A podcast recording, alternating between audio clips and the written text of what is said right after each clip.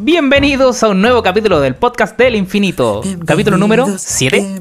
7, 7. Mira que cómo ha avanzado. Capítulo número 7. ¿Quién, ¿Quién, lo diría? ¿Quién, sí, pues mira, ¿de quién te burlaste? No, mentira. La verdad es que este, este, este capítulo eh, va a ser muy especial. De hecho, muchas gracias primero que todo a todos ustedes que están ahí eh, escuchándonos. Quiero mandar unos saluditos a muchos eh, chicos que, han, que nos han compartido en sus redes de la Tere, sí, Tere, tú, a ti, eh, Raulito, eh, mi, mi, hermana, mi hermana se, me compartió en su Instagram, aunque tiene como 10 seguidores, pero me compartió. Eso va a cambiar, eso va a cambiar, tranquilos, seremos famosos, ya verán. Sí, solo es tiempo. Oye, se viene un capítulo eh, bien interesante, así es que yo entraría de lleno al capítulo que nos convoca. Sí, me sumergiría así, pero de encéfalo craniano a este, a este rico capítulo que tenemos preparado con un invitado muy especial. Eso. Eh, está bueno estos capítulos de invitados especiales. Así que podremos seguir esta, eh, esta como fórmula. Esta, tónica. Después vamos a invitar a la mía. Después a la Vale. y a la hermana de Gabo con 10 seguidores. Exacto, desde Antofagasta. Así es que nos vamos. Nos vemos. O sea, nos vemos, nos vamos. Nos vamos. nos vamos y nos quedamos. Eso, a lo que vinimos. Esto es el podcast del infinito.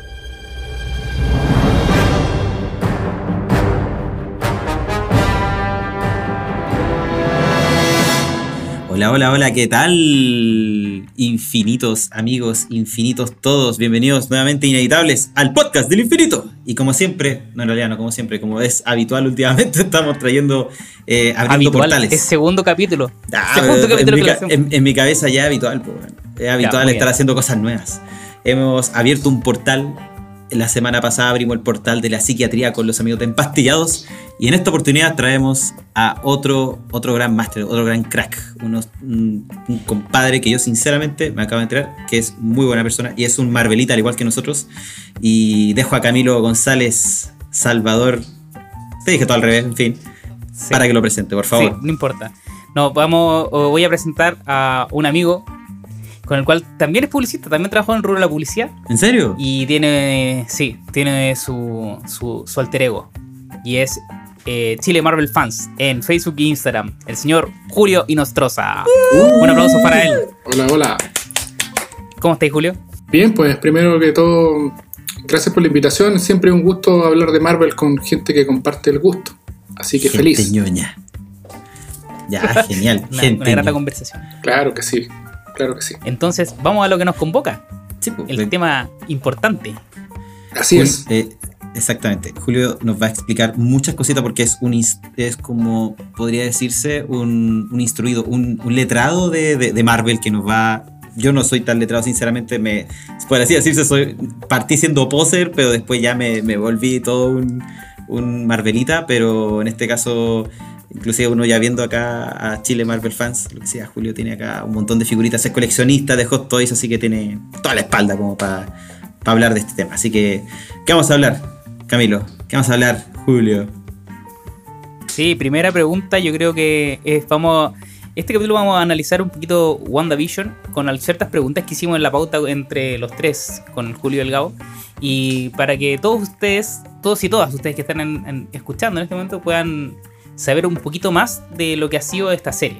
Así que le doy el paso a, Julio, por favor. Ya pues, eh, le comentaba a, Camilo y a Gabriel que a, mí en la página Chile Marvel Fans eh, muchos seguidores me preguntaban, oye, eh, ¿qué cómics de, de, de WandaVision o de Avengers o de lo que sea de Marvel tengo que leer para entender la serie? Y yo les contesté con toda sinceridad que en realidad mejor no leyeran ningún cómic. Que, que, se dejaran, que, se, que se dejaran llevar por, lo, por el producto que nos estaba presentando Marvel Studios y Disney, que era una apuesta arriesgada por esta puesta en escena que le dieron a la serie, y que mejor se dejaran sorprender porque en realidad la serie es una adaptación de, de varios momentos y de distintas épocas de, la historia de Wanda y de Vision. Entonces, como decirte, sí, léete este cómic, en realidad te podría dejar hasta más colgado, porque son, son varias cositas y varios elementos que, como les decía, tomaron de, distintas épocas de, los personajes. Eh, entonces, la serie en sí no está basada en ningún cómic, pero sí eh, ha tomado como inspiración eh, ciertos números o ciertas sagas donde estos personajes participan. Eh, pero como les decía, si a mí me preguntan qué cómic de, estos personajes debo leer para entender la serie, yo sinceramente, y lo digo eh, súper en buena, eh, recomiendo mejor no leer ningún cómic y dejarse sorprender por cada capítulo, porque eh, los cómics de, Marvel y sobre todo los, los- en los últimos años eh, han tenido incluso un contenido, decirlo, un, poco más adulto y no tan adolescente como era el, cómic de Marvel, en- sobre todo lo, lo que son los personajes más conocidos.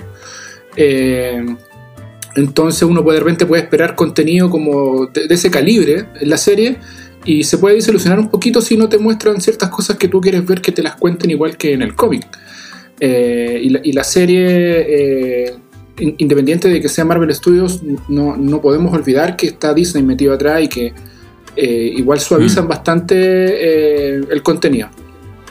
Claro, de hecho, eh, Kevin Feige ha dicho muchas veces que las únicas películas que va a tener al menos con restricción o como clasifica- clasificación R, hasta el momento Deadpool todos quieren que obviamente Deadpool 3, que otras vengan como Blade e inclusive Morbius, pero todo, lo- todo está hecho PG-13 que puede tener de vez en cuando uno que otro improperio, en realidad harto, o mucha o violencia, no sé, porque tú no sé, para mí de todas las películas de Marvel, al menos que han salido, una de las más violentas para mí fue eh, a nivel como de como que no sabía cómo controlar fue Infinity War porque fue como totalmente como como sacado de, uno está acostumbrado a que los, los superhéroes vivan o que de cierta forma tengan eh, su día de victoria pues y al final no pues.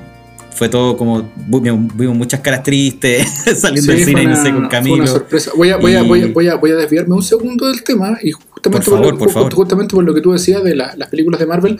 El otro día me dio por hacerme una, una mini maratón de Marvel, de la- del MCU. Y, y si tú ves las películas, las primeras tres o cuatro, se nota la diferencia de- eh, desde antes que eh, Disney comprara Marvel. La- la- eh, recuerden que Disney compró Marvel en el año 2009, pero la primera película firmada por Disney apareció recién en el 2010. Por lo tanto, todo lo que Marvel hizo el- el- el- del 2008 hasta el 2010 no tiene la firma de, Disney detrás. De hecho, la- era Paramount la que, la que distribuía. Y hay ciertas cosas que si tú las ves ahora, es bien difícil que se hubiesen hecho con, con, con Disney detrás. Porque tú estabas viendo Iron Man, Iron Man 2 y, a Black Widow la tienen sexualizada toda la película, ¿cachai? Weón, Eh, ese escote Sí, con ese traje de látex, así como, o de cuando es, es como la asistente de Tony Stark. Claro, Donde que ¿cachai? descubran que es, que es, eh, ¿cómo se llama? Scarlet Witch. Claro, pues, de, de hecho esa, esa escena en la que ella se cambia ropa en el auto es súper innecesaria, ¿cachai? Y, ¿Verdad? y- y que va este- con Happy. Sí, pues y está ahí, ¿cachai? Y, y para qué hablar de, Ujú. lo- de los primeros planos que le hacen a cierta parte de su cuerpo a cada rato, Sí. ¿cachai? Y eso, y eso se, eso- ¿Verdad? y se nota, se nota ese, ese, ese cambio que hubo eh, desde que Disney se hizo cargo. De hecho, me hiciste acordar un poco que, bueno, antes de que Kevin Feige tomara la- las riendas de la vaina, el compadre que estaba antes, de hecho, la lo hemos conversado un poco con Camilo, pero muy por encima, fue uno de los culpables a quien hay que funar, que ya se fue, menos mal. Eh, o sea, no me acuerdo el nombre, que era como un nombre bastante, así como un tipo Paul Bettany, como un nombre que nadie, nadie se acordaría en este momento, de hecho, ni me acuerdo ahora, pero fue el personaje que estuvo detrás de decisiones como se, de por ejemplo, no hubiesen mujeres, tantas mujeres como, como heroí- superheroínas, sabiendo que esa película ya es como pasado al 2000 y algo, y tampoco que estuviera un personaje afroamericano, de hecho, eh, por él, que ni apareciera eh, máquina de guerra, pues. Y uno de los tratos que. Si uno de los tratos que. O sea, el anterior a Máquina de Guerra era justamente, aparte del puta, el precio que le daban y la, la atención que le dan a Robert Downey Jr., era porque. Loco, yo quiero tener más y quiero tener ganar lo mismo que él, pero el que estaba ahí arriba, que no me acuerdo en este momento, era el que manejaba todo. Se fue ese compadre y la cuestión, pero tiró para arriba, pues y ahora tú veis que ya se abrió al mundo LGBT hace bastante rato, o hay áp- ápices de eso, y, de cara un poco a inclusive tomando cosas de los cómics que igual se abrieron también a eso, ¿cachai? Donde ya tenéis personajes LGBT totalmente abiertos y, eh, y con eso también vienen toda la, inclusive la inserción de otros personajes, no sé, eh, de índole, de otro tipo de, de- de razas, por así decirlo, como lo que sería eh, Miss Marvel, por ejemplo. Claro. Claro. Sí, fue, fue- un buen cambio, weón. Qué bueno que se fue ese weón. Sí, no, sí fue, fue bueno. De hecho, eh, bueno, eh, hubo otro personaje también antes, de, antes del MCU, antes del MCU, que era Avi Arad. Avi Arad fue el, el- el que era el encargado de cuando Marvel Studios era Marvel Entertainment, antes de que tomara este, este nombre. Y Avi Arad fue el, el- productor de las películas de Spider-Man y de varias de las películas que hizo Fox. De Eh, Sam Raimi, ¿no? fue de la trilogía de Sam Raimi. De hecho, Avi Arad es el, responsable, entre comillas, de, de- de todo lo que resultó mal con, con Spider-Man 3, porque Avi Arad, además de ser eh, productor de las películas, también era el dueño, de, el dueño y el gerente de Toy Biz, que era la marca que era la representante de, de- de todos los juguetes Marvel en ese tiempo. De hecho, que Toy Biz fue la, la- la- la marca que inventó los Marvel Legends, que ahora son de Hasbro. Eh, y este tipo lo que quería era vender juguetes. Y metieron a Venom. Nada más. Metieron a Venom a la fuerza, porque en, en el guion, en el guion, en el guion original de Spider-Man 3 no estaba eh, contemplado Venom. El, el- No, el- pues apareció al final. Claro, el villano principal iba a ser iba a ser Sandman, más o menos siguiendo Sam Raimi era muy muy muy fan de la etapa de Steve Ditko, que son con estos primeros enemigos de Spider-Man. Recuerden que Venom es un, es un pers- es un enemigo que apareció en los 90. Y, En los 90. Claro, y Steve Ditko eh, y Sam Raimi era fanático de la era de Steve Ditko con todos estos personajes de los, de los comienzos de los 60. Y él quería hacer, era- eran cinco películas, pues, y, las- las- y las cinco películas iban a ser justamente de los primeros cinco enemigos que aparecieron en los cómics de Spider-Man. Ya estaba, ya estaba ya decidido que después de, de Sandman el que venía era el buitre, y después del buitre eh, venía Misterio. Y ahí él completaba est- estas cinco películas con estos cinco primeros personajes, y tal vez se terminaba metiendo a otro. Sam Raimi los mostraba a los seis siniestros, ¿cachai? Eh, pero, pero como te digo, eh, Avi Arad fue el, el- el- el verdadero villano de Spider-Man 3. Que se le ocurrió, se le ocurrió Sus decisiones. su decisión en matar la saga. si esa, esa saga era buena. Lamentablemente con, con esa tercera película la, la mataron. Sí, a mí me gusta mucho de la- las de Sam Raimi, como entiendo, muy desviado del tema, pero son- es una buena. Las dos primeras son muy buenas. Sí. Es una de las sagas Sí. como que más dejó, al menos con. De hecho, lo que están todos pidiendo de ahí, que ojalá aparezca en. ojalá en Spider-Man 3 y este multiverso de que se está construyendo. Es como esa. Como cosita de estar buscando personajes de antes que al menos marcaron, aunque sea bonito, un par de. Como sus bestsellers, su Great Hit Wonders, como que tú decís. Chuta, de, si pudiésemos salvar inclusive a alguien de los cuatro fantásticos antiguos, Puta, sería la raja, weón, que lo dijimos otra vez que aparecieran todos esos cuatro fantásticos ahora como una especie de multiverso donde siempre coexistieron. Con menos presupuesto, pero que igual están. Bueno, de, Pero a de- mí de- con el Cuatro Fantásticos no pasa nada, no me gusta nada la antigua. No, no, no, pero son, son- no, pero son cameos, pues, o sea, ponte tú, puta, que, que de repente veía a Chris Evans que se ve y es como Capitán América y también Antorcha Humana es como, what the fuck, ¿cachai? Como que una, son cositas que igual uno retoma, o que lo que te decía, de repente eh, Lu Ferriño que aparezca como Hulk de otra temporalidad, por así decirlo, o los Vengadores que aparecieron hace mucho tiempo en esas películas cutres de antes, puta, no digo que hay que mencionarlo así como para ahora, pero igual serían como cosas que puta, Marvel podría hacerlo ahora, porque hay un montón de puta, facilidades técnicas, facilidades de, de relato que, y plasticidad que generalmente antes no se tenía. pues, había una directriz que acabo de encontrar el nombre del personaje nefasto que les decía que era Isaac Perlmutter. El señor Perlmutter era el que estaba detrás de toda esta vaina. Isaac y que inclusive Pelmazo.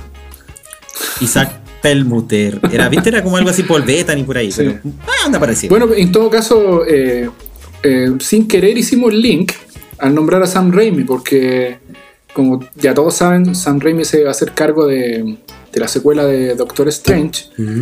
Y, Sí. y como estábamos hablando de, de WandaVision, eh, hablábamos hace un rato eh, que, que WandaVision no va a tener segunda temporada porque la continuidad de WandaVision va a ser en las películas. Eh, y principalmente en The Multiverse of Madness, que es la, la secuela de Doctor Strange y que justamente va a dirigir Sam Raimi. Así que ahí están puestas las esperanzas de que puedan pasar muchas cosas. Lo bonito de eso también es que igual tanto Sam Raimi como bueno el de el director que hay que me lo me puedo acordar o quizás tú también Julio que es el director de, de Spider-Man entre ellos igual como que aparte de haberse leído bien los cómics y toda la vaina es como que igual van compartiendo los guiones cosa que justamente ya no hay una ah, no sé una relación a nivel de cómic quizá guiños, cositas como fandom que tú bien dijiste, Claro. pero sí al menos si fuesen los cómics de ahora, de hecho los cómics de, de video en este caso son la, toda la saga, la saga de Marvel que saca ahora, es como, como de repente este tiene seguidilla en el otro, compárteme tu, tu guion para verlo, para empatarlo y poder Bueno. seguir la misma línea. Eso pasó con un poco. Yo creo que tam- también está pasando harto en el, como en el, en el mundo en el mundo Marvel. Que pasó con James Gunn y con Taika Waititi, que se están compartiendo los guiones como de Guardianes de, Gal- de Guardianes de la Galaxia con eh, con Thor Ragnarok. ¿cachai? Ujú. De Ragnar, nada que Thor- Love and Thunder, eso. Bueno, de hecho, los directores de John- Marvel. perdona, John, John Watts se llama el, el director de Spider-Man. Spider-Man, sí. la nueva Spider-Man. los directores de Marvel en sí eh, crearon como una especie como de, de club donde se juntan bien seguido. De hecho, en, en- en Disney Plus, donde está la serie de Mandalorian, hay un especial de The Mandalorian donde aparecen todos los directores de Marvel que fueron invitados por John Favreau a participar del, del set. Y están todos. Ade- además, en, Sí. eh, eh, el director de Ant-Man y Ant-Man 2 eh, dirige, eh, Peyton Reed se llama, eh, dirige como tres o cuatro episodios de, entre la primera y la segunda temporada de Mandalorian y de hecho Peyton Creo Reed que son cuatro. y de hecho Peyton Reed dirige el, el- el- el episodio que cerró la segunda temporada, que es el episodio de más alto impacto. Y, y son súper amigos. De hecho, se, se- se creó como una, una amistad bien rica entre ellos y se comparte mucha información. De hecho, eh, James Gunn, eh, y aquí me, me voy, a, me voy a, su- a subir por el chorro, Por favor, súbase. eh, eh, eh, me sigue en Instagram, en la página, en, la- en página de, en serio, No. en la página de, de Chile Marvel Fans, ¿cachai? Y, y- y- y me ha, Le gustan los y memes. me ha puesto, me, me ha puesto- bueno, de hecho, eh, he hecho varios memes de, de Guardian of the Galaxy y siempre reacciona y me ha compartido tres en su historia. La raja. Sí, Weón, eso es la como, es como, es loco. como, o sea, es como- puta ya, la raja. Creo que con eso ya te ganaste. Puta ya, no sé, weón. Creo que, No, creo sí, que es lo eh, mejor. eh, eh, eh, es muy bacán. Y de hecho, la semana pasada eh, también me comentó algo porque él compartió en su historia, recordó que él, él el año 2018 vino de vacaciones con su hermano, que también aparece en Guardians of the Galaxy, Sí, fueron a la, a la Patagonia. Y estuvieron, estuvieron en Chile.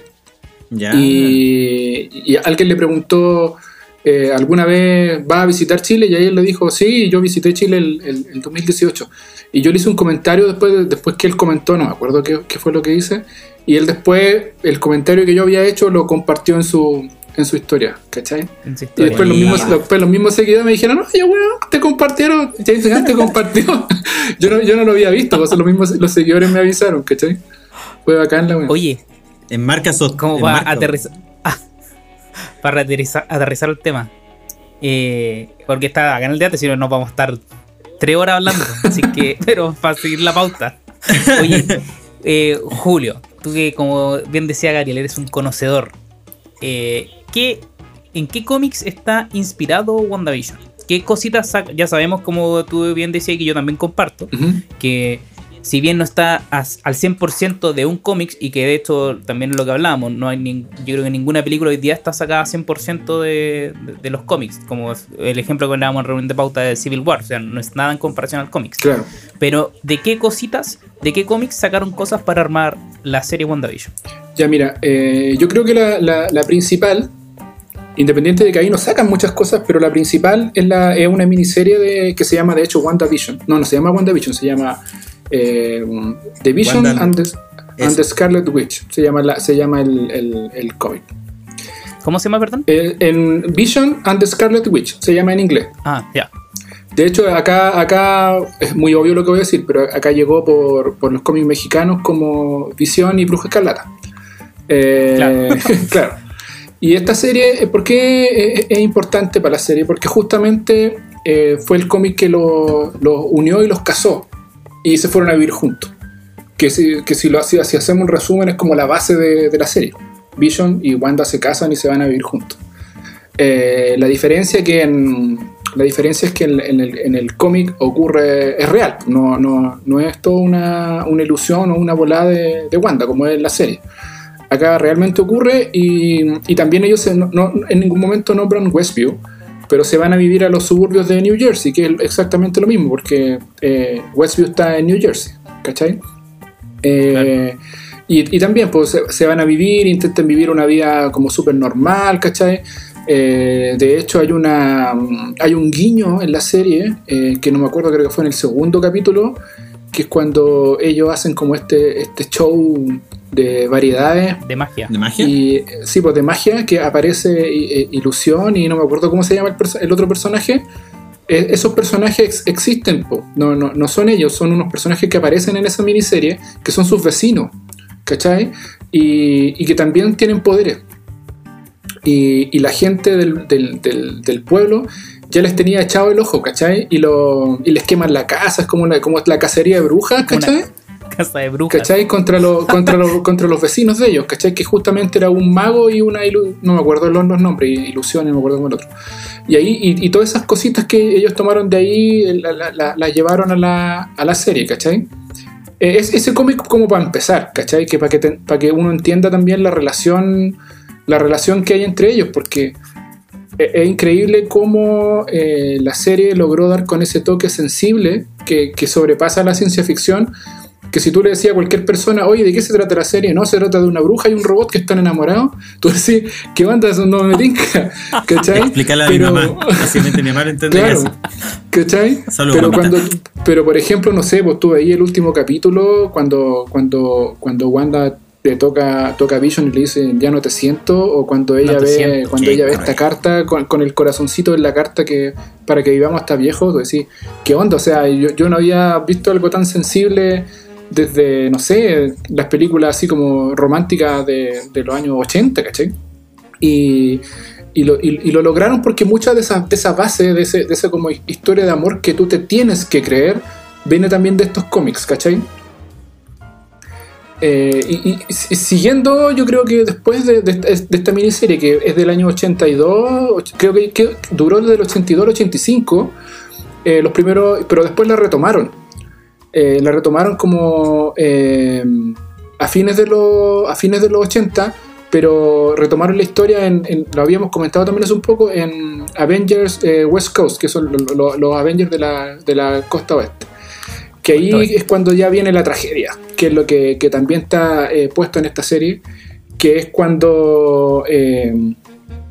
que es cuando eh, a Vision lo desarman, que esto también ya, ya lo puedo contar porque ya lo vimos en el último capítulo de la serie. Eh, y Wanda lo, lo- lo quiere reconstruir. Eh, Claro, que está esa, esa, esa, bueno, ha circulado para los que no lo leyeron, pero uno que yo lo, me leí el cómics, pero está esta imagen que sacaron de referencial muy parecida a cuando Wanda ve en el cómics a este de Vision desmantelado, Claro. que está muy bien hecho Claro, en la serie. Claro. Bueno, en lo- en lo- por, eh, por eso también al comienzo yo hablaba de, que a veces eh, eh, es, mejor no, no, no ver mucho material porque uno puede hacerse muchas expectativas con lo que, con lo que uno está viendo versus lo que uno leyó. Porque en, en toda, esta, en toda esta historia, y de hecho desde si lo tomamos desde el comienzo, desde la creación de Vision para adelante, eh, está full metido Hank Pym, que es el, en- que es el, el Ant-Man original y que, y que en, el, en el MCU eh, es un personaje más bien secundario. Eh, Michael Douglas. Michael Douglas, pero en, pero en los cómics de, de Marvel, Hank Pym es un personaje súper importante, casi al mismo nivel de Tony Stark. De hecho, Hank Pym y, y, y la avispa son los fundadores de los Avengers. Eh, ellos fueron los que unieron al grupo y de hecho eh, la avispa es la que le pone el nombre al grupo. Ella, ella bautiza al grupo como Avengers, ¿cachai? ¿Cachai ese? No nivel de, ese nivel de importancia tiene esa parejita. Y, y de hecho, bueno, como ya muchos deben cachar, en los cómics es Hank Pym el que crea Ultron. Por lo tanto, Sí. es Hank Pym el que está atrás de la creación de Vision. Y también es Hank Pym el que después está detrás de, de la creación del segundo Vision, del Vision blanco que, Blanco. que, que el que apareció también en, lo- en los créditos de, eh, del último capítulo. crédito del, del último capítulo. Claro. Y bueno, ahí tenemos otro detalle. pues, el, el- el Vision Blanco eh, también está en los cómics. Eh, aquí prefiero no, no contar mucho porque posiblemente se pueda, pueda decir algún spoiler del próximo capítulo. Pero el Vision Blanco en, lo- en lo- en lo- en- en los cómics también es, un- es un- es como un nuevo punto de partida para la historia de Wanda porque la marca mucho lo que pasa ahí en ese, en ese momento. Sí. Eh, o sea, Sí. claro, ahí después, otro día de hecho podemos, yo creo que para sintetizar todo el, todo el, eh, la serie WandaVision podemos después como hablar libre de spoilers, o sea, libre de, de expectativas y como ir levantando guiños y cosas como fandom que decías tú para ver si se parecen o no. Yo al menos igual le seguí un poco últimamente desde que partió la serie, como he leído algunos para entender tanto a Vision como, va, Vision, eh, a Vision y a Wanda en este caso. Que bueno, House of M es como el. de- de- un poco, no me leído en esta de eh, Vision y la Bruja Escarlata. Pero me- es más que ver, como que veo otros locos que me la cuentan. Así es flojo. No, pero lo que, sí, lo que sí he visto, como que me gustó mucho. Que de hecho, no sé si tú lo recomiendas o no, pero el arco que hizo eh, The Vision, que una vez lo recomendamos en Guaitas Buenas, Guaitas Malas, sí. de los sí. Visiones. weón, Sí. En los visiones. Oh, Sí, bueno, bueno, arco, bueno, de, de- de hecho, de cruel. hecho el- el- a, a pesar de que de que no de que no hay elementos de, de Visions en la, en la serie, eh, así como eh, directos, eh, claramente también hay mucha inspiración de ese cómic, sobre todo para el tema de, de esto como el, el- el look que le, el look que le dieron a, a Vision, sobre todo en, en- en- en esa época setentera, con la camisita, está, está fotocopiado de los, de los cómics, sí. ¿cachai? O el, perro. perrito, El, perro, perrito, weón, el, el- el el perro, Sparky, Sparky, ¿cachai? Sparky está, está sacado de ahí. Y, y toda esta onda como de, de- de su- suburbana gringa también está sacada de, también está sacada de, de ese, de ese cómic. Y- y- y como para cerrar, los últimos dos cómics importantes como de, de leer, si uno quiere entender un poquito más la serie, es Avengers Desunidos y House of M, que lo habíamos nombrado, o Dinastía M, porque eh, también eh, lle- llegó con ese nombre acá. eh, son los dos cómics que, que- que leer. Por un lado, el de, el, el de Avengers Desunidos, que, cuando, es que es cuando ya la Wanda se sale de sus cabales y raya la papa. Y, y House of M es cuando ya eh, corona su, su locura y deja la pata.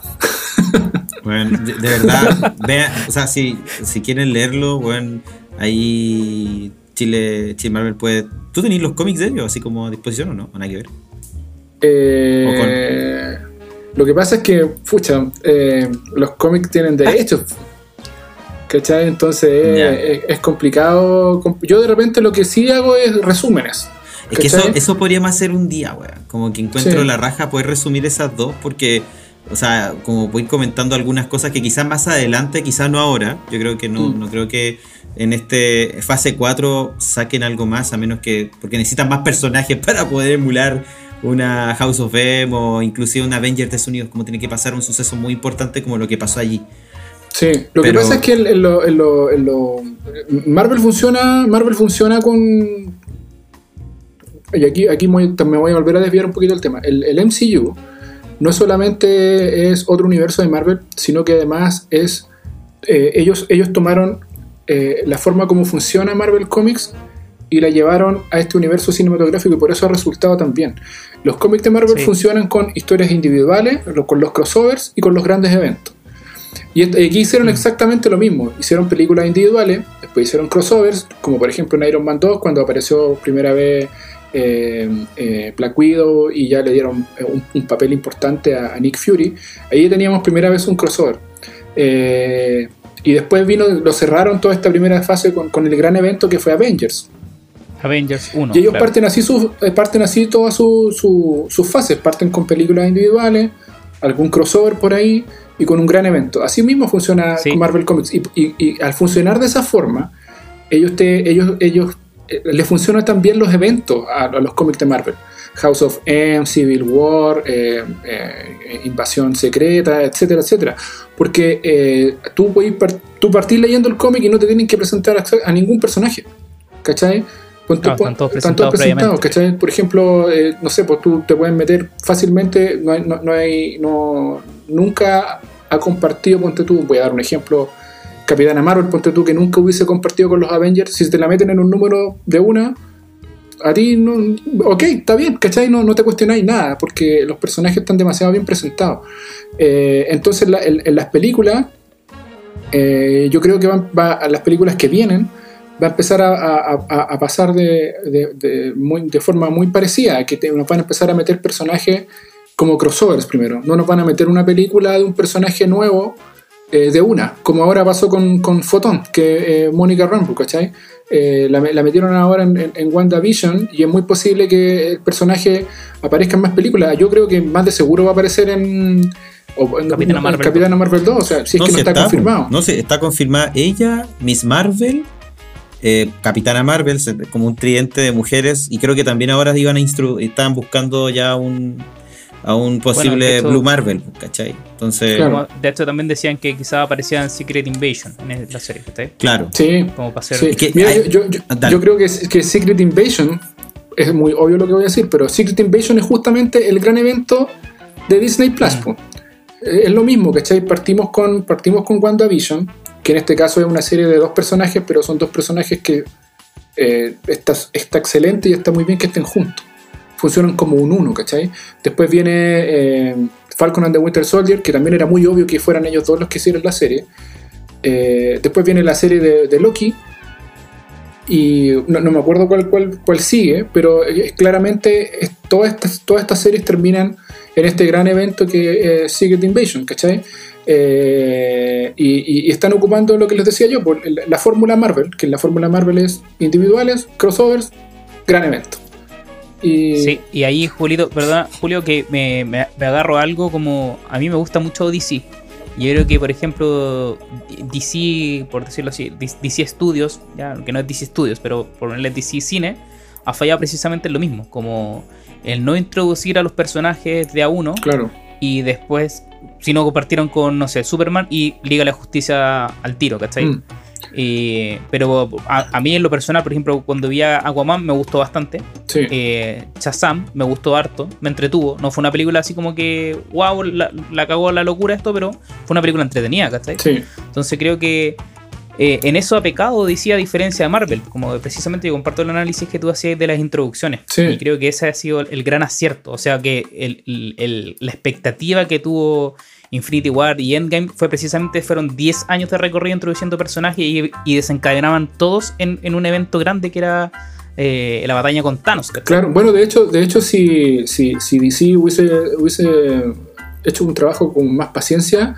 yo creo que la, la, película de la Liga de la Justicia, independiente de quién lo hubiese dirigido, porque bueno, hay, todo un tema ahora con el Snyder Cut y toda la historia que hay detrás, pero independiente de quién lo hubiese dirigido, si hubiesen tenido la paciencia de hacerla después de las películas individuales, hubiese sido un exitazo, porque a Wonder Woman le fue muy bien, a, Aquaman le fue muy bien. Shazam se presentó como una película menor, por lo tanto tampoco uno esperaba que fuera un, exitazo de taquilla. La, hicieron con un, con un actor de mucho más bajo perfil, tiene creo que la mitad del presupuesto de la hicieron con la mitad del presupuesto de la que hicieron Wonder Woman o Aquaman y la película funcionó. Y, Henry Cavill ya está muy consolidado como Superman, independiente de que no le han sacado mucho provecho al personaje. Si hubiesen hecho una película después de todo eso, yo creo que le, hubiese ido bastante bien, ¿cachai? Pero se apuraron, pues ese fue el problema. Sí, bueno, y creo que volvieron a hacerlo. Y lo peor de todo, que ponte tú cuando salió el DC Fandom, eh, revelaron, vamos, no sé, a recuperar a Michael Keaton como Batman y va a estar en Flashpoint y Marvel la fiesta, pues, weón. Sacaron Multiverse of Madness y puta, todo en el, evento de Disney Investors, donde ahí se reveló todo y básicamente el, el champañazo que tiró DC, que de hecho para mí me emocionó mucho porque fue como, weón, qué bueno que ya le están tomando peso a películas, lo que te decía, películas de hace rato, o sea, como del 90, ese weón va a volver, ¿cachai? Claro. Y esa weón es bonito porque para la gente que vio ese, ese Batman, inclusive si veis un Batman de no sé, donde el eh, Doctor, Doctor Frost, Doctor Frío de, de, esa película de Batman y Robin con los pezones y los trajes, ¿se acuerdan? sí, si, de, sí, pues, si hacen ese, también traen, también la gente va, a traer público de, otro. Qué maldito. Bueno, pero va a traer gente de, ese, de, esa parte donde tú decís, chuta, que ya está, ya filo, el Marvel quedó como para listo. O sea, para este tipo de películas que uno de repente no, no sé, pues de esa edad no va, no, va a pescar mucho. Pero ahí hay un tema igual que cuando habláis de Secret Invasion, yo creo que, bueno, Secret Invasion ahora se va a presentar como una serie. ¿Cachai? Entonces, no va a tener todos pensaban de hecho que Secret Invasion iba a ser lo que tú dices, como el gran evento grande donde se van a enfrentar todos, pero aún falta mucho personaje para hacer Secret Invasion. Eh, sí, Lo que sí hablamos la otra vez que se están formando trilogías. entre sí, ¿cachai? Onda WandaVision, Spider-Man, bueno, eh, No Way Home, que ahora es, junto con eh, Doctor, Doctor Strange in the Multiverse of Madness, es la trilogía del multiverso, por así decirlo. Claro. Sí, Después vendría otra trilogía que sería, que estaría, lo, lo, lo hablamos, Loki, eh, Ant-Man, eh, no, puta, es, me falta una. Sí. Eran tres. Ant-Man Sí, the Wasp on the Quantum Sí, Man. pero me falta Sí. una, una entre medio, porque está Loki, bla bla bla, y Ant-Man and the Wa- No Ant- and the, o sea, Ant-Man 3, por así decirlo, ¿ya? Sí. Pero porque tiene un nombre Quantumania, ya, y esa era donde hay otro como otra otra trilogía. Arco argumental. Sí, y- Claro. y, y la, y la otra es Miss Marvel, eh, Capitana Marvel 2, y, y posiblemente ahí sea también directo con, con Secret Invasion. Sí, acuérdense que la Capitana Marvel tiene un, un- cumple un rol re importante en el MCU, por, por lo menos con el tema de los Screws, ¿cachai? Así que Exactamente. eh, ahí también, esa también podría ser la otra trilogía. Lo que sí decían Sí. era como que va a generar como para poder llegar a un Avengers Endgame en su rato, no pueden repetir la misma fórmula. Por tanto, la- la- el camino estaría en primero presentarte y lo que está pasando, jóvenes Vengadores, ¿cachai? Como un grupo adicional porque de los Vengadores antiguos queda nadie. pues. Una está muerta, el otro se está retirando, un buen murió carbonizado, el otro se volvió viejo, volvió, se fue a su tiempo. Eh, puta, Banner quedó con el brazo puta, eh, entero quemado. Y, y, y Thor, puta, Thor es Thor. Puede que Thor vuelva, pero a lo Igual, que voy, ahí se eh, genera quizá lo que tú decís, sí. como de repente presentar los nuevos Vengadores para ir de a poco generando un gran evento grande, donde me imagino que podría apostando quizá a un Galactus. y- o- Sí, pero mira, lo, lo- lo- lo conversábamos un rato y, volviendo bien para atrás de nuevo a WandaVision. eh, Marvel tiene. Ya son los reyes Mida. Ya, lo, que tocan lo, lo transforman en oro, ¿cachai? O sea, si tú me preguntáis 10 10 años atrás, eh, oye, vamos a hacer una película de Ant-Man, yo te decía, estáis loco, ¿cómo van a hacer una película de Ant-Man? ¿cachai? De hecho, si tú me decías que iban a hacer una, una película de Doctor Strange, tampoco te la creía tanto. Independiente de que hubo una película en los 70. Uy, que- muy que- mala, weón. Es Sí. mala, te- te- igual tiene, tiene su onda la película. Tiene su mística. consi- considerando cuando se hizo y que también se hizo con el vuelto el pan, Sí, tiene, su, tiene su gracia. Pero eh, tienen esta, esta, esta técnica y, y- y que ya lo manejan muy bien eh, pa- para transformar personajes secundarios en personajes principales, ¿cachai? O sea, eh, WandaVision Sí. desde el día, que, De desde hecho, el día que Julio. se estrenó, todos los viernes es trending topic, ¿cachai? O sea, eh, Mm. es increíble como dos personajes, porque si, si hablamos de, de- de Marvel y tú le, y tú le, con- le comentáis a, a- a la masa hace un tiempo atrás, la gente, claro, cachaba a Spider-Man, a Hulk y posiblemente a los X-Men y, tal vez un, y tal vez un par de personajes más. Pero incluso Iron Man, siendo un personaje muy conocido y, y muy reconocido en los cómics, tampoco era un personaje de primera línea eh, para la masa. ¿no? Eso No- te iba a decir no- yo, Julio, recién. Eso te iba a decir. Como que, de- eh, como para reforzar lo que tú decías, de, de hecho Marvel, como no tenía los derechos, cuando y, eh, forman Marvel Studios, tuvieron que tomar personajes que eran personajes más B, ¿cachai? Claro. Y eso es lo, es lo interesante y cómo funcionó la fórmula. O sea, un Iron Man que quizás no es el Spider-Man que está en la primera línea de los personajes reconocidos, sino está como una línea un poquito más atrás, eh, por lo menos a nivel como popular, por decir así. Mm. Por- La gente reconoce otros personajes más que a Iron Man hace 20 años atrás, por lo menos, Claro. o 15 años atrás. Y toman esa fórmula y empiezan a levantar personajes que, que son mucho más en segunda categoría y los ponen en una primera categoría, ¿cachai? Y que por eso eh, yo comparto contigo, hay personajes que como Ant-Man, que claro, ¿quién iba a pensar que iba a ser un éxito, ¿cachai? Una película como Ant-Man. Claro. Que hicieran dos películas de hecho. Sí, pues ya, ya, van- ya ahora van para la tercera y, y- y- y le dieron un, un- un nivel de, de- de protagonismo súper importante, de hecho, en Avengers Endgame. O sea, Ant-Man eh, es, es uno de los personajes más importantes de la película. De ahí viene la, la idea este del, del viaje por el reino cuántico, ¿cachai? Mundo cuántico. Eh, y por eso te digo, yo, yo, yo no, yo- para mí no sería raro de que, de que Marvel le diera de nuevo el, el gol de media cancha y, y independiente de que ya no esté Tony Stark y de que posiblemente no esté el Capitán América y no esté la Black Widow, estos gallos van a sacar un, sombrero, un conejo de un sombrero y van a, van a, van a hacer igual una película, te van a hacer un, equipo con los nuevos Avengers que le llaman, de hecho en los cómics han hecho lo mismo, posiblemente unos nuevos Avengers eh, liderados tal vez por el Doctor Strange o, liderados por, por, el, por Rick Richards, que eso ya está confirmado que se viene la película de los Cuatro Fantásticos, eh, con un Spider-Man tal vez volviendo a ser el, y lo que todos esperamos, volviendo a ser el, el, héroe del vecindario y despegándose un poquito de la figura paternal de, Tony Stark y, siendo como este eh, miembro eh, invitado que tienen los Avengers. Y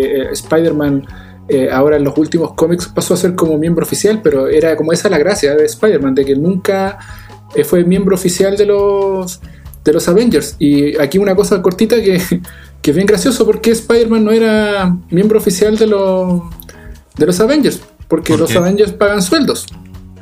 ¿Cachai? Y, y, Spider-Man, eh, para que le, dieran su, su, cheque mensual, tenía que dar sus datos. Y no quiso decir que era Peter Parker. ¿Cachai? Entonces, por eso él no, no, no, Sí, pues es un, es cabro muy bueno. ¿Cachai? Y, ahora, después de, los, después de los eventos de, Civil War, ya pasó a ser como un miembro oficial oficial, ¿cachai? Eh, y yo creo que ahí va a venir de nuevo un, nuevo equipo de, Avengers. Eh, con, los Cuatro Fantásticos, con Doctor Strange, con Spider-Man, con la Capitana Marvel. Eh, posiblemente Thor también tome una importancia y, y, yo no descarto a, Banner, yo creo que Hulk va a seguir presente, sobre todo como lo confirmaron para la serie de She-Hulk. Eso te iba a decir. Eh, va a estar ahí también presente tal vez como, como mentor de este grupo de, jóvenes, ¿cachai? Claro, como el Billy de los Power Rangers, cuando ya se cansó de ser eh, Blue Ranger y se, se, fue al lado de Alpha y Sordo, allá como, ya bueno, soy el asistente acá, me quedo como asistente. Sí. Sí. De hecho, la otra vez hablábamos que, no me acuerdo, fue, no sé si fui yo, Camilo, que dijimos como eh, que Hulk, puta, lamentablemente todavía creo que sigue siendo, no, está del todo en Marvel. Sí, no está del todo en Marvel Sí, como que lo que decíamos con Gabo, como que también es un personaje, como tú decías ahí, Julio, que es un personaje que, si bien apareció, pero también siempre como en este crossover, ¿cachai? Como siempre con otros personajes, pero nunca así como enfocado en él a que no fuera con la película de Edward Norton o Eric, Eric que todavía no era Marvel Studio Eric Bana. Claro, eh, de hecho la de, la, de, Edward Norton fue en esta en esta época que, que, lo, que comentábamos un rato de Marvel Entertainment. perdón, ya era Marvel Studios, pero era esta primera fase cuando todavía no se metía Disney 100% de la, película de, de, Incredible Hulk, si no me equivoco, eh, es del 2000 del 2010, creo. Sí. O por ahí, porque me acuerdo que salió después de Iron Man 2. Después de, parece Iron que de, Iron Man 1. Sí, creo que no, creo que salió la colita, creo que es del 2008 también. Creo que salen juntas. De, hecho, creo que sale Iron Man y después sale Hulk. Claro, y esa, y esa película, eh, como todavía no estaba metido eh, Disney, eh, funcionó así, pues funcionó con Paramount y con Universal. Y, el mejor ejemplo de, de que estas películas independiente de que son de este mismo universo, pero no son de la misma eh, de, los mismos dueños, por decirlo de alguna forma, es que The Incredible Hulk eh, no está en Disney Plus, ¿cachai? es la, es la única película de toda la de toda la saga que no está en la plataforma de, Disney, ¿cachai? Como tampoco está bueno, Spider-Man que es Sony, obviamente. Claro, y de hecho, bueno, claro, de, Spider-Man no están ni siquiera las dos últimas que también son con, con este contrato entre, entre Marvel y, y Sony, tampoco están, ¿cachai? Lo que sí rescatan son actores, los actores, no sé, pues al, General Ross que lo rescataron, que está, está Black Widow. Sí. Red Hulk. Pero oye, volviendo un poco a lo que decía el, Julio de lo de esta como, como finales épicos que tienen el, eh, Marvel Studios yo creo que obviamente va, a ser un recorrido largo porque hay, mucho que introducir aún. O sea, ya tienen los derechos los X-Men, ya tienen los derechos los Cuatro Fantásticos y todo eso va a ser como un hype que va a quedar a, la mierda arriba. O sea, cuando empiecen a introducir los, los primeros eh, ápices de que se vienen, va a ser la cagada. Yo creo así. Y, obviamente desencadena todo en, eventos muy grandes con mucho más personajes hoy día pero si fíjate que solo, solamente poniendo a Evan Peters, la wea se fue a la chucha. Así como que todos de verdad, y yo todavía espero que de una otra forma, de verdad, incrédulamente, eh, sea el Evan Peters de X-Men, ¿cachai? Han habido un montón de por ahí, puta, no te he pasado nada, Camilo, por, por, Instagram, pero hay un montón de filtraciones de imágenes de distintas weas que podría ser pero weón, están tan, tan como borrosas que finalmente uno dice, lo que tú decís, ya, no lean cómics, no traten de ni siquiera ver un, un- lo que podría ser una filtración porque puede ser un fanfic y termináis, Sí. termináis siendo, sien- siendo troleado, por así decirlo. Sí, no, y, lo- y además que los, los fanfic y, y- y lo- y lo- y los fanart eh, están cada vez mejor, ¿cachai? O sea, Sí. Weón. yo me acuerdo antiguamente, no sé, pues yo me voy a ir muy para atrás y las primeras películas de Spider-Man, ponte tú cuando hacían estos, estos trailers falsos y se notaba la legua que habían sacado imágenes de otras películas, ¿cachai? Y eran muy mula, tú lo veías y al tiro y te dan ganas de agarrar a palo el computador, ¿cachai? Pero... y te la creí así como. Claro, pero ahora, ahora la, la tecnología casera Sí. es tan buena, y, y sobre todo con esto, como lo que hablábamos, con el deepfake, ¿cachai? Que, que, que podéis meter la, la cara de un actor en donde queráis, ¿cachai? Es heavy, ¿cachai? De hecho, sí, Entonces- un poco lo que dice el Julio, el, el- el otro día, o sea, hace tiempo, vi eh, un como un, un fan art, un fan video de la pelea de Darth Vader con Obi-Wan en A New Hope. ¿Cachai? Como Ah, debería sí, haber sido como de verdad. Y la weá Sí. es la cagá. Sí, Así, increíble. es, es Eh, increíble muy- la pelea. Sí, Porque no, es es- la pelea en, en la original es muy cortita y obviamente el actor que interpreta a Obi-Wan ya era viejito, entonces no, tampoco le voy a ver saltar y la tecnología tampoco daba. Sí, qué weón. Todos creo que Y- se. y- dale, dale. Y el, el weón, y el- el- el- lo que hacen este como fan movie de, de esta pelea es la caga, es increíble, Sí, es la es muy raja, bueno, así como- sí. es muy bueno. Sí. Bueno, de hecho, eh, yéndonos un poquito para atrás de nuevo, no sé si ustedes han visto el, el, com- el compadre que arregló el, el bigote de Henry Cavill. Ah, sí, no. que lo hizo con, lo hizo con deepfake y la weá se ve la raja, o sea, si tú comparáis como lo vimos en la película con este como, como plasticina que le pusieron en la cara a, Superman, ¿cachai?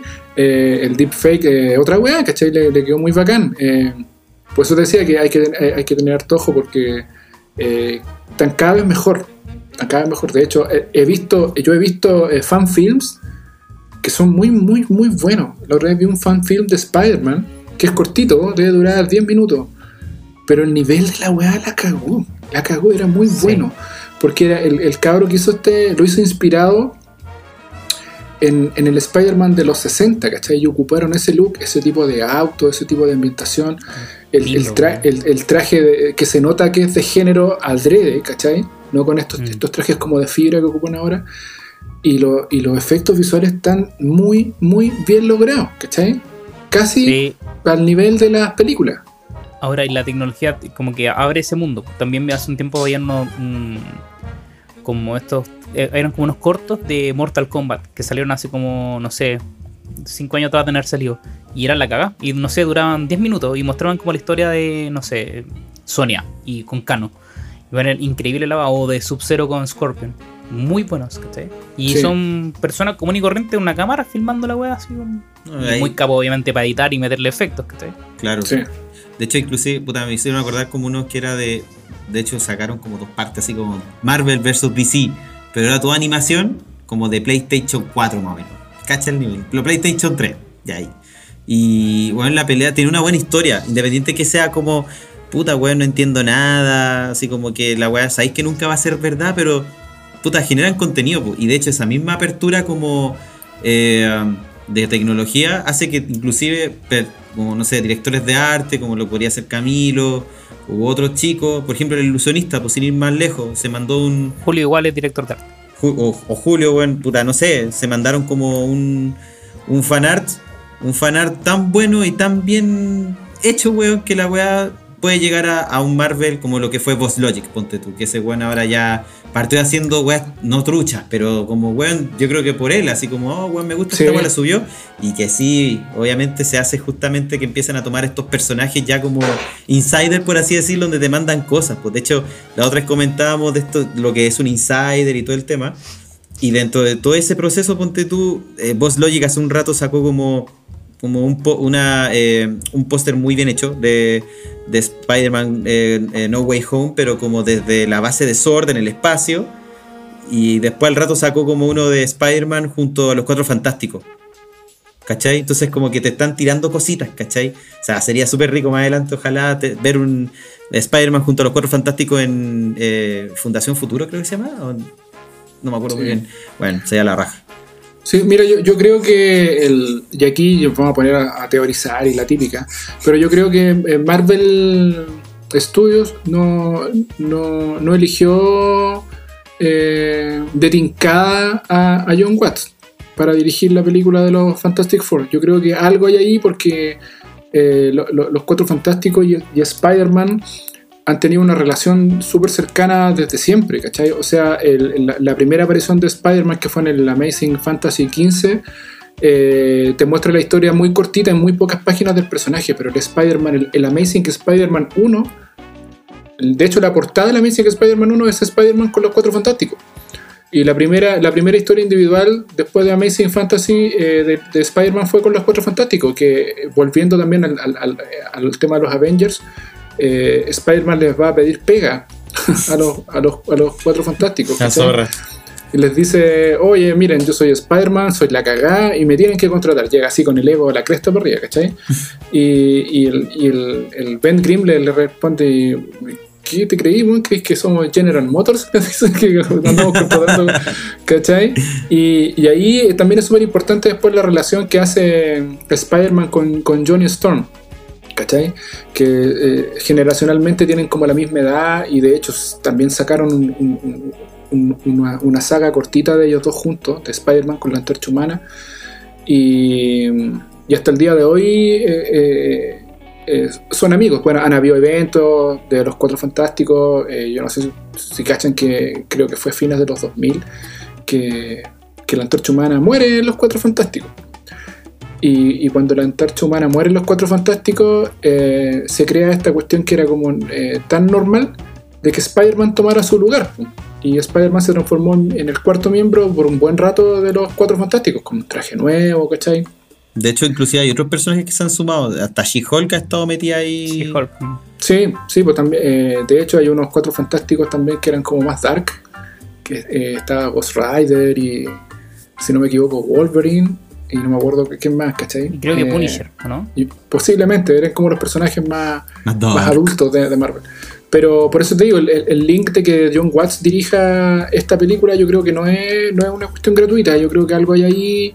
eh, eh, y eso también me, me- me da a entender que, que el cast de, de Fantastic Four, por lo menos con Johnny Storm, tiene que ser con un actor contemporáneo a, a Tom Holland, ¿cachai? Porque Claro. yo- sí o sí van a interactuar. Sí o sí. Un poco retomando. Oye, tengo una pregunta. Ah, Ah. perdón. No, no, por favor, No, yo iba a retomar la pauta, no era- quiero interrumpir a nadie. Sí, era para retomarle un poco la pauta y, y precisamente volver a lo que estábamos analizando, que era WandaVision. Y cómo, eh, cómo creen ustedes, en especial Julio, que le he invitado, que Wanda ha tenido como un desarrollo no solo en los cómics, ¿cierto? Como discutíamos en la ronda de pauta, sino también en, el mundo cinematográfico, en el MCU, de ser un, personaje secundario a uno tan principal. ¿Por qué crees tú que pasa eso? Eh, yo, creo que tiene que ver justamente con, lo bien que Marvel Studios está utilizando el material original. El material original me refiero a los cómics. Eh, ellos tienen súper claro que, que ahí está todo, que no hay que inventar nada. Y, y vuelvo a hacer el guiño, lamentablemente, con DC, que DC equivocó el camino cuando le dio la responsabilidad a Zack Snyder y todos decían desde de la, la visión de Zack Snyder. No, compadre, yo no quiero que la visión de un director, yo quiero que el director dirija una película inspirada en los cómics. No quiero que él me invente una cosa que ya existe, ¿cachai? Y aquí fue lo que la, la gracia Marvel fue justamente, independiente de que son adaptaciones, y a veces bastante libres, pero el material original lo, respetan, N. Entonces acá también tiene que ver so- sobre todo con los arcos nuevos de, de- de Wanda, que son estos últimos eventos como, como House of M o, como Avengers desunidos, eh, y que, y en términos de éxito en cómics fueron, un- fueron unos hits, ¿cachai? Unos exitazos, y, y- y Wanda se, se terminó transformando en un personaje, como decía Camilo, más bien de segunda línea a uno de los principales. O sea, ahora ya no le cabe duda a nadie de que Wanda es, si no es el más, es por lo menos uno de los más poderosos de- del universo Marvel, ¿cachai? Y, y- y en la serie y en las películas no, no han tratado de dejar eso en claro sin que nadie lo, lo- lo diga de forma literal. Pero es solo ver el, el enfrentamiento que ella tuvo con, con Thanos en, en Endgame, que si Thanos no le tira todo el ejército de nave arriba a la Wanda, la Wanda Lo hace cagar, eh, lo hace cagar ahí mismo, ¿cachai? Eh, y y yo, yo, tengo, yo creo que es por eso, es porque Marvel Studios ha sido súper respetuoso con el material original. y en base a eso eh, eh, tiene el, el- el camino pavimentado, ¿cachai? Y les, va, y les va a resultar todo, ¿cachai? Yo, yo tengo una, una- una pregunta un- a ti, Julio. Yo viendo un poco lo que pasa con Wanda ahora, que eh, la tratan como justamente un ser como puta, un mito, por así decirlo. Como que la misma Agatha le dice, weón, tú estás en los libros, como que weón, una leyenda, porque mierda estás existiendo. Me hace, me hace sentir que la están presentando casi como una entidad tan importante como lo que sería el Fénix, ¿cachai? Como que a un nivel tal donde es una fuerza elemental, una fuerza del, no por no decir de la naturaleza cósmica, ¿cachai? Como en el nivel de casi de Galactus. Eh, si llegasen a presentar a los cuatro fantásticos más adelante, obviamente con este, ya yo me- te, te hago la pregunta así como hipotética, ah, como a ver si te mojáis el potito. Mm. ¿A quién tú le tienes las fichas? ¿Quién tú crees que gana entre estas dos fuerzas de la naturaleza, como sería la Jean Grey con, bueno, la fuerza del Fénix, independiente de quién lo, que le encarnen, porque le encarna un montón de hueones, versus Wanda, Maximoff? Mira, yo tomando en cuenta eh, eh, los cómics un poquito y el cómo lo podrían adaptar al cine, porque hay que pensar también que en, en- en el cine es bien libre para adaptar las cosas. Yo creo que más allá de que, más allá de que Wanda esté eh, en buen chileno piteada, ¿cachai? Eh, la, la, la mina sigue teniendo ella el control. En cambio, a Jean la controla el Phoenix. O sea, ella no es la que tiene el control del poder. ¿Cachai? Entonces, en cualquier momento, ella puede perder el control. A diferencia de, de Wanda, que normalmente la tienen que detener. ¿Cachai? Para que, eh, para que pare. Eh, en cambio, Phoenix es cuestión de que el Phoenix le, eh, le dé la weá Se vaya. y, y se vaya. ¿Cachai? Y cagó Jean Grey. Claro, o sea, eso en, en, en, en- en- en co- como lo veo yo, ¿cachai? Porque como te digo, la, la- la adaptación es bastante libre y, y- y- y- y pueden hacerlo, pueden No, hacer lo pero, que pero quieran, tiene, mucha lógica, pues, tiene mucha lógica. De hecho, puta, no sé. Sí, en- qué buen análisis. Sí, creo que fue. Puta, la weá demasiado lógica, es obvio. Por la otra loca sí está piteada y dentro de todo va y vuelve, pero ella controla, ¿cachai? Versus Claro. esta otra loca que es una fuerza de la naturaleza que puede ser, puedo ser yo, puede ser mi perro, puede ser lo que sea, ¿cachai? Onda, un rato está Sí. ahí y después se va. Sí, la, la- la única razón por la que Jane, y es muy parecido a lo que pasa con Wanda, la única forma por la que el Phoenix eh, termina siempre volviendo a Jane es porque es la única capaz de soportarlo, ¿cachai? Claro. De hecho, eso es lo que pasa. De hecho, hay, una, Sí. hay un cómic donde se reparten la fuerza Fénix entre los X-Men, así como, como Cíclope, después lo tienen, o sea, lo tienen como repartido entre cinco hueones, así me, recor- me recuerda un poco lo que pasó con la gema del, del poder, que la repartieron entre los cuatro guardianes, o Los sea, Guardianes de la Galaxia. claro, para Sí. soportar el poder un poquito. Puta, yo igual que, o sea, igual que tú, puta, no la había visto esa vuelta, weón, pero tiene mucha lógica la wea, porque yo decía, puta, de repente, weón, yo creo que está un empate, pero creo que no. A todo esto, a to- a todo esto con, con- hay un personaje muy importante en, la, eh, en WandaVision, que también puede ser un un link a lo que pueda pasar adelante, porque Agatha, Agatha Agnes es un personaje que, mm, que es compartido. Eh, la Agatha de los cómics es como la mentora de, Mm, de Wanda, ¿cachai? Mm. Pero también es un personaje que en su momento fue bien recurrente en los cómics de los Cuatro Fantásticos, ¿cachai? Eh, entonces puede que el, personaje, yo espero que el personaje trascienda la serie, ¿cachai? Y si es así, eh, posiblemente también podría, eh, y súper justificado, así no sería como, como, como pegado con moco, ¿cachai? De que aparezca en, en- los Cuatro Fantásticos o tenga alguna participación, ¿cachai? De hecho, como que Agatha, en cierta forma, en los cómics no se plantea nunca como una, eh, una buena mala. Al contrario, es como lo que tú una guía. Con los cuatro fantásticos fue la niñera de Franklin Richards en su rato. Entonces, como que acá, inclusive en el WandaVision, no- eh, ella no se muestra como alguien, como quien diría mala. Quizá todavía está como en un proceso de, loco, tiene mucho poder, yo quiero ese poder. Es como ambiciosa, por algo igual se, ca- se Sí. cargó, se cargó a todo su aquelarre. pues. Sí. Entonces, Bueno, de, de- de- de hecho, eh, eh, yo normalmente los capítulos de WandaVision me los veo tres veces. No, Eh, igual, Me, pues. me lo- me lo- me lo- me los veo en la, en la mañana cuando apenas lo estrenan para después no comerme spoilers. ¿Cachai? Yo pongo la alarma y lo veo a la weá a las 5 de la mañana. todavía no podía hacer eso, Eh. Después lo veo con mi, lo veo con mi esposa Ya. y, y después lo vuelvo a ver solo. ¿Cachai? Y, ahí- y el otro día no me había dado cuenta porque de repente te caes pegado en, en- en otros detalles. Y cuando, cuando la Wanda está con, en, en- en- en este como, en la cuestión medio onírica, cuando está con la Ágata en, el subterráneo, eh, y la- en uno de los, de los dormitorios cuando ella recuerda eh, este encuentro con Vision, cuando ella le dice que eh, la pena es amor que trasciende, Sí. eh, la Agatha está atrás y no me había dado cuenta que está llorando.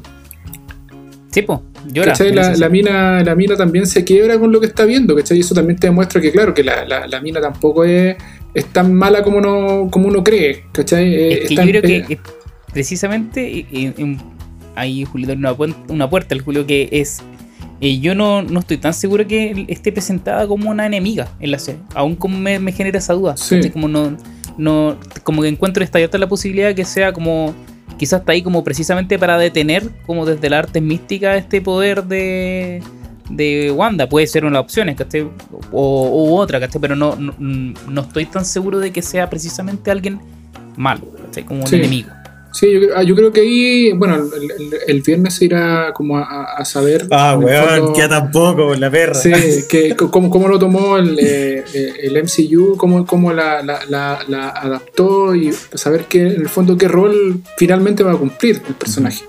Sí, o sea, a mí me pasa igual es como un poco el rol que tiene Varón Mordo en Doctor Strange, de la, del UCM al menos. Sí. Que partió Sí. siendo un guía, lo, lo pujó al máximo y después se dio cuenta que, weón, no, vos estáis. Bueno, era como un purista de la arte mística, entonces, como que vos no estáis ocupando esta weá, no se hace, weón. De hecho, hasta le. Sí, era como un ortodoxo de la Sí, como sí. no, y hasta después andaba Sí. quitándole, puta, me dio tanta pena esa weá cuando le quitó las ganas como de coche, tu madre, volví a la Sí. tele La magia. no, qué mal. Sí. Pero yo creo que al igual, puta, concuerdo mucho con Camilo que este personaje de Agatha se nos presenta como enemigo en un principio porque distorsiona toda la realidad, pero es porque es una ambiciosa el poder está en un proceso como que, de hecho, Agatha se presenta en los cómics mucho, mucho más vieja, porque obviamente, puta, tiene muchos años. Pero ahí se presenta más como un bálsamo, como una amiga. Acá siento yo que está como bastante como curiosa y como con ganas de tener ese poder. Entonces, Sí. con así mismo es como que le dice al final, como no, tú eres un ser místico, weón. Onda, ¿por qué crees que así todo esto sabiendo un poder tan poderoso? Poder tan poderoso. Un poder tan bueno, weón. Lo ocupáis para hacer, el, para hacer el café o el desayuno. Entonces, Sí. yo creo que más adelante esta loca va a volver. Yo creo que va a volver. Y ojalá que vuelva, porque la actriz de verdad es. eh, encarn- en- o sea, yo nunca había visto a Agatha Harkness en. O sea, a esta comadre en los cómics me lo imaginaba, no sé, casi, casi que a Delfina Guzmán, weón, tirando rayos, weón. Pero Claro. ahora, de cara a esta actriz que es más, más joven, tiene, no sé, treinta y pico años, encuentro bacán que la empiecen a plantear y ojalá más adelante vuelva, como bien dices tú, como o tal, los cuadros fantásticos o guiando quizá Wiccan, no tengo idea, ¿cachai? Pero ojalá Sí. no, no la No, desechen y, y- no, y- no pase al club de enemigos que duran Sí, un pues, día. y esta, y esta actriz ya, ya había tenido una participación en Marvel, pues ella es la, weón. la doctora Octavius de Into the Spider-Verse. Qué buena. De hecho, de hecho, el dibujo es, es que es igual a ella, ¿cachai? Eh, eh, de- y es la gracia también de estas películas verlas con el, con el, con el audio original, pues no verlas dobladas, ¿cachai? Porque eh, estos actores son tan buenos y le dan, le dan toda la personalidad a la animación, ¿cachai? Ujú. De hecho, puta, Sí. yo las veces que saco a pasear a queso, que la última vez, en los últimos dos capítulos he tenido que, queso mi perro por si acaso, por si no se acuerdan, eh, he tenido que ver los capítulos doblados y es una paja, porque puta, entre ver el perro y ver que la weá no se vaya, puta, y de verdad después tengo que ver- volver a verlo segunda vez, pero ya con en inglés, para poder Sí. sentir la emoción, aunque ya me caga la weá. Oye, Oye, y, y hay otro, hay otro, hay otra cosa, ¿eh? porque estábamos hablando de la Agatha Arnex, de, de- de que posiblemente pueda ser un personaje que reutilicen para los Cuatro Fantásticos. En la serie de Loki, eh, este, eh, no, no me acuerdo el nombre del personaje en este momento, pero el personaje que hace Lowen Wilson también es un personaje que es súper importante en los Cuatro Fantásticos. Y por eso insisto que no creo que sean, que no creo que sean personajes al azar, así como, ay, pongamos este personaje en la serie de Loki porque se. No, no, no, por algo es, ¿cachai? Porque estos compadres preparan con carta Gantt lo que están, ¿cachai? Qué Lo que, lo, lo- lo que están haciendo, ¿cachai? Entonces, eh, claramente ese personaje también algo va, va- va a cumplir acá en esta, en esta agencia de, de- de los viajes en, en el tiempo. Claro. Eh, y, y- y que además en la serie de, de- de Loki eh, posiblemente veamos a Kang antes de verlo en, en, en la película de Ant-Man, la, ¿cachai? Y Kang es un personaje de los Cuatro Fantásticos, ¿cachai? Entonces ahí se está haciendo todo este hilo eh, y va a terminar en algo, ¿cachai? En algo va a cerrar. Totalmente, yo creo que. Oye. va- Ah, perdón, Camilo, sí. No, dale, dale, dale. dale. No, no, no, digo que Kang tiene como mucha. Aparte, no es un personaje tipo Thanos que es un weón, un infinito, por así decirlo, un, eterno, un eterno, por así decirlo, porque. No. Bueno, no, me acuerdo muy bien si Thanos era eterno o no, pero es un personaje que. Puta, este como es un weón del tiempo tiene distintas facetas, entonces como que inclusive está metido como un predecesor en los Young Avengers, bla bla bla, entonces como que tiene hartas líneas temporales que personaje que va y viene. Diga Camilo, ahora sí, por favor, perdóneme. Sí, eh, ¿qué crees tú, Julio, que podríamos ver después de WandaVision? ¿Para dónde da la micro según tú? ¿Qué, le podrías decir a la audiencia? Eh, yo les comenté antes que hiciéramos el programa. Y aquí, pucha, no sé si esto, esto sea, un spoiler o, esté adelantando algo, pero estos son teorías que yo me hago por los cómics. Y lo que estábamos hablando ahora de los, de los últimos arcos de, Wanda. Eh, yo creo que con, lo que con lo que vimos en el último episodio, yo descarto un poquito que hagan un link con los X-Men, por lo menos.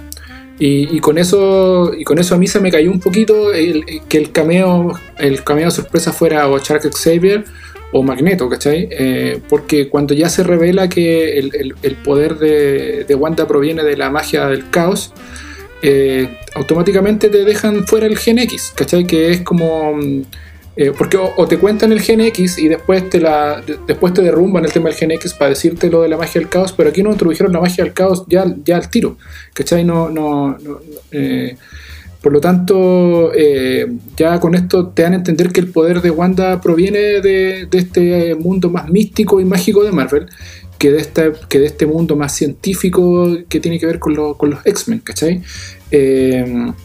Los arcos nuevos de, y todas las historias nuevas de, Wanda, que el personaje lo han ido desarrollando mucho más y tenido contando mucho más cosas a medida que ha tomado este nivel de importancia, eh, se reveló que finalmente Magneto no, era el padre ni de, ni de ella ni de, ni de Pietro, ¿cachai? Sino que el poder de, la, el poder de Wanda eh, venía de, de sus genes por parte de su madre que es Natalia Maximoff, que fue la primera bruja escarlata. Y ella fue lo que la magia del caos en el fondo está en el interior de Wanda. Acá lo que te explicaron en la serie fue que gracias a la, gema de la mente, eh, esta magia que ella tenía como eh, escondida en su, interior se potenció, ¿cachai? Y eso también hizo que, y eso quedó claro, de que esta magia del caos que la hace un ser súper poderoso, ella absorbió parte del poder de la gema.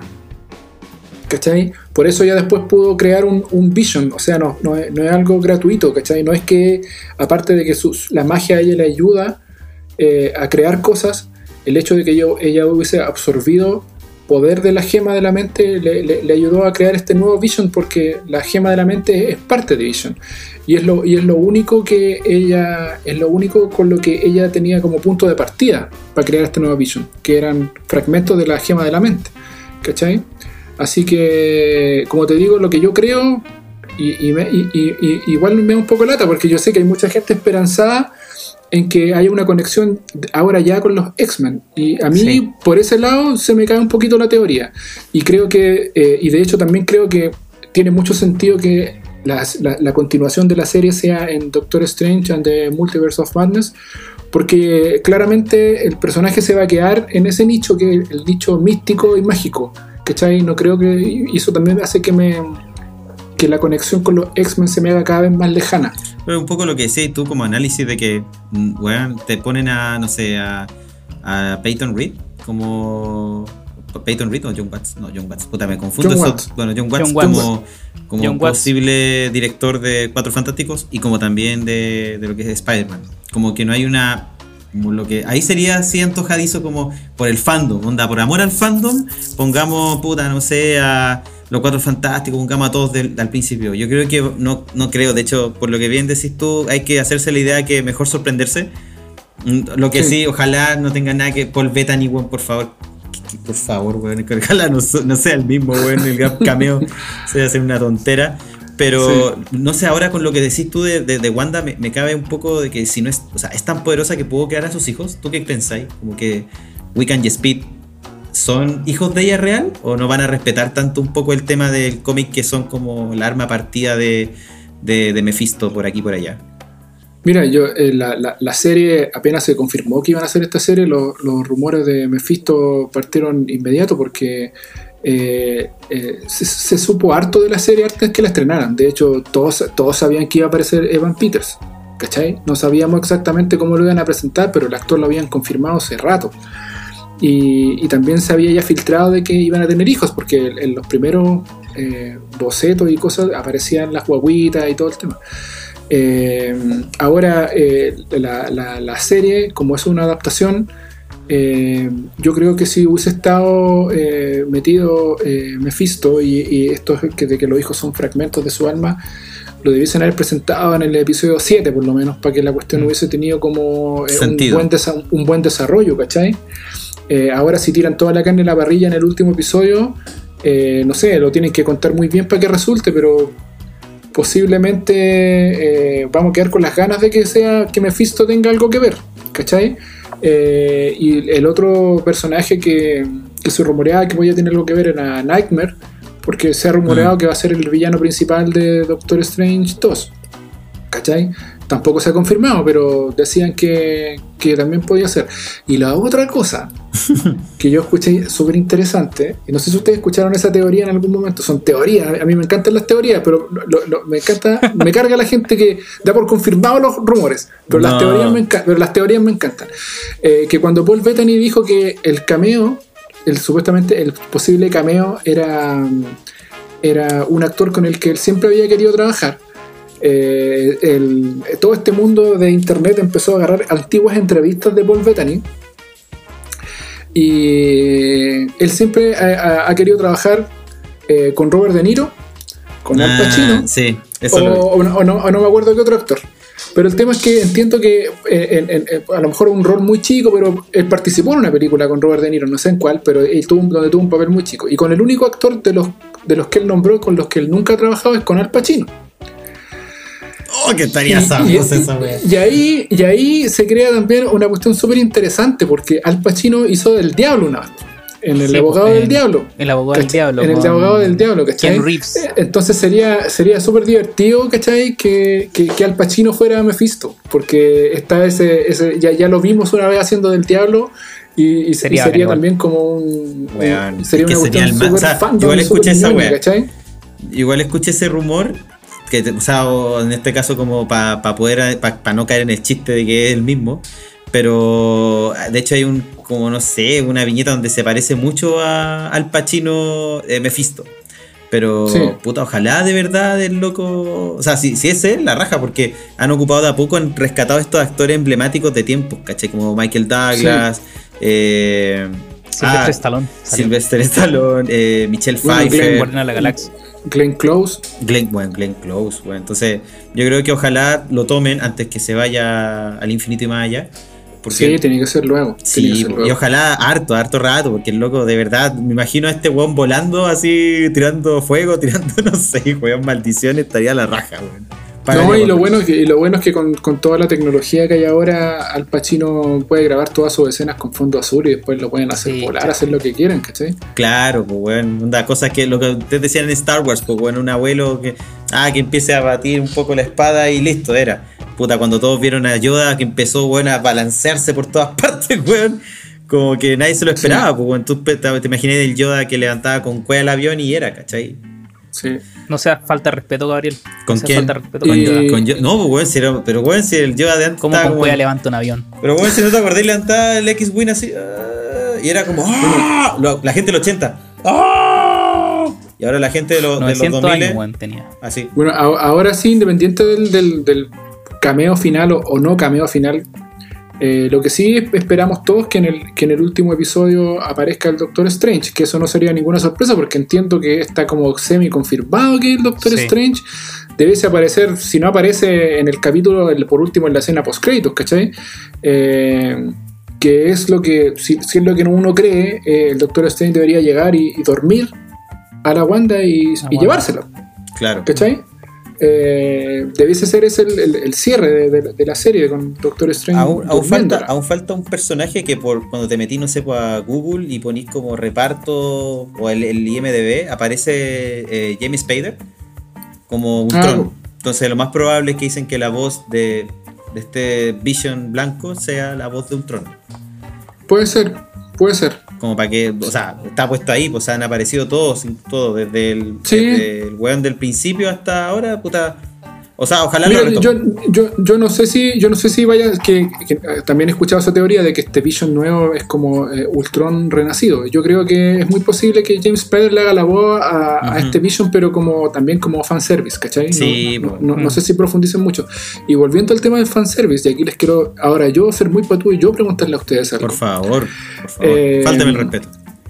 eh, la, todo el- eh, eh, lo que esté generando mucho ruido y lo que puede hacer el, el gran evento de Marvel es el, el posible Spider-Verse, que es lo que ya, eh, no sé, yo creo que son lo- la más, mayor cantidad de memes que yo he visto en el último año tienen que ver con, con- con el Spider-Verse, Sí, ¿cachai? y, y fanart.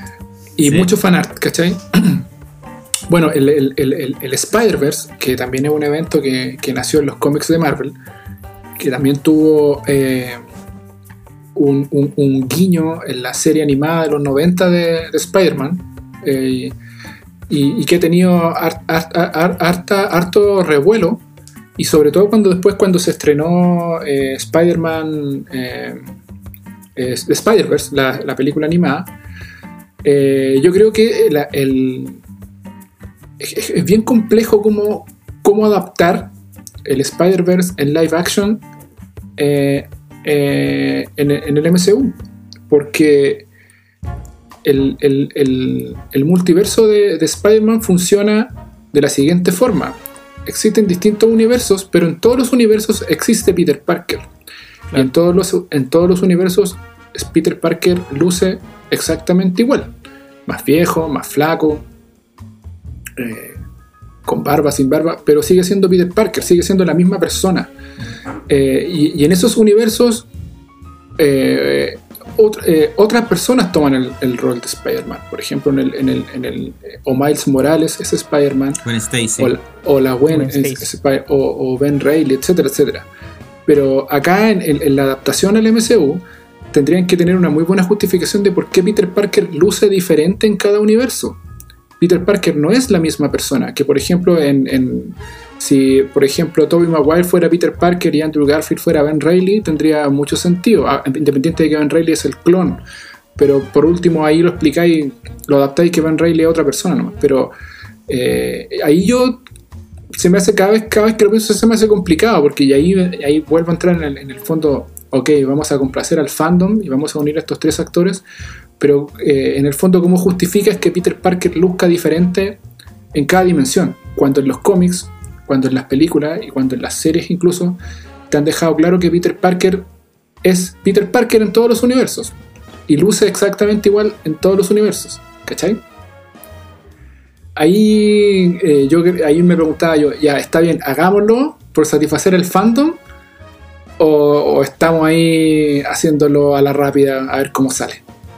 Sí, a- yo tengo sentimientos muy encontrados, porque obviamente es como que sin duda pasa después de eventos como Endgame, donde vemos ya la, como el punto culmine de todos los superhéroes que, como decía hace un rato, nos mostraron en 10 años, ¿cierto? Los vemos a todos en esta, saliendo de estos portales que hace Doctor Strange. Y claro, ahí obviamente el, el- fandom se eleva, pero a niveles. to- Todas las salas, si uno ve como reacciones de salas, es puro grito esa parte, ¿cachai? Porque al final, puro eh, fandom, por último, igual que. eh, O sea, no es fandom solamente, porque igual fue. Tiene, tiene una justificación de por qué aparecen todos al mismo tiempo y en ese, en, en ese lugar y en ese momento. Pero. eh, me pasa eso con Spider-Man, que encuentro que no sé cómo lo van a justificar, ¿cachai? Como que creo que a veces me da, me da la sensación que es solamente como un fanservice, como el tenerlos a todos juntos, ¿cachai? Pero no sé cómo se unen, ¿cachai? Cómo van a unir las historias, cómo unen ese multiverso que se va a abrir, cómo justificáis después que no van a estar, ¿cachai? Porque no, no, no creo que sea este eh, para siempre que van a estar todos los Spider-Man, ¿cachai? Mm. Pero por eso me pasa que tengo sentimiento encontrado. O sea, a mí me preguntáis, eh, ya entretenido, pero prefiero ve- ver introducir otros personajes como el Jugador Fantástico o X-Men, como hacer, o los mismos, no sé, los seis siniestros, ¿cachai? Como ver más esas cosas más que ver como este multiverso de Spider-Man. A mí por lo menos me hace eh, mucho más sentido eso que, que ver tanto Spider-Man, por más que igual lo más probable es que grite en la sala cuando los vea a los tres juntos, que los vea a los tres, ¿cachai? Sí. Sí. Pero eso, a mí me pasa eso. Yo al menos concuerdo totalmente que es una respuesta al fandom, que puta, creo que es la justificación para, pa, no sé, pues ya tenemos a Sony, eh, tenemos a Sony básicamente tomado de, del- de la entrepierna, puta, ¿por qué no tomar estos personajes y darles más vida y, y puta, es algo que a todos les gustaría ver? Creo que sí, es una respuesta al fandom. ¿Cómo justificar el que sean iguales o distintos?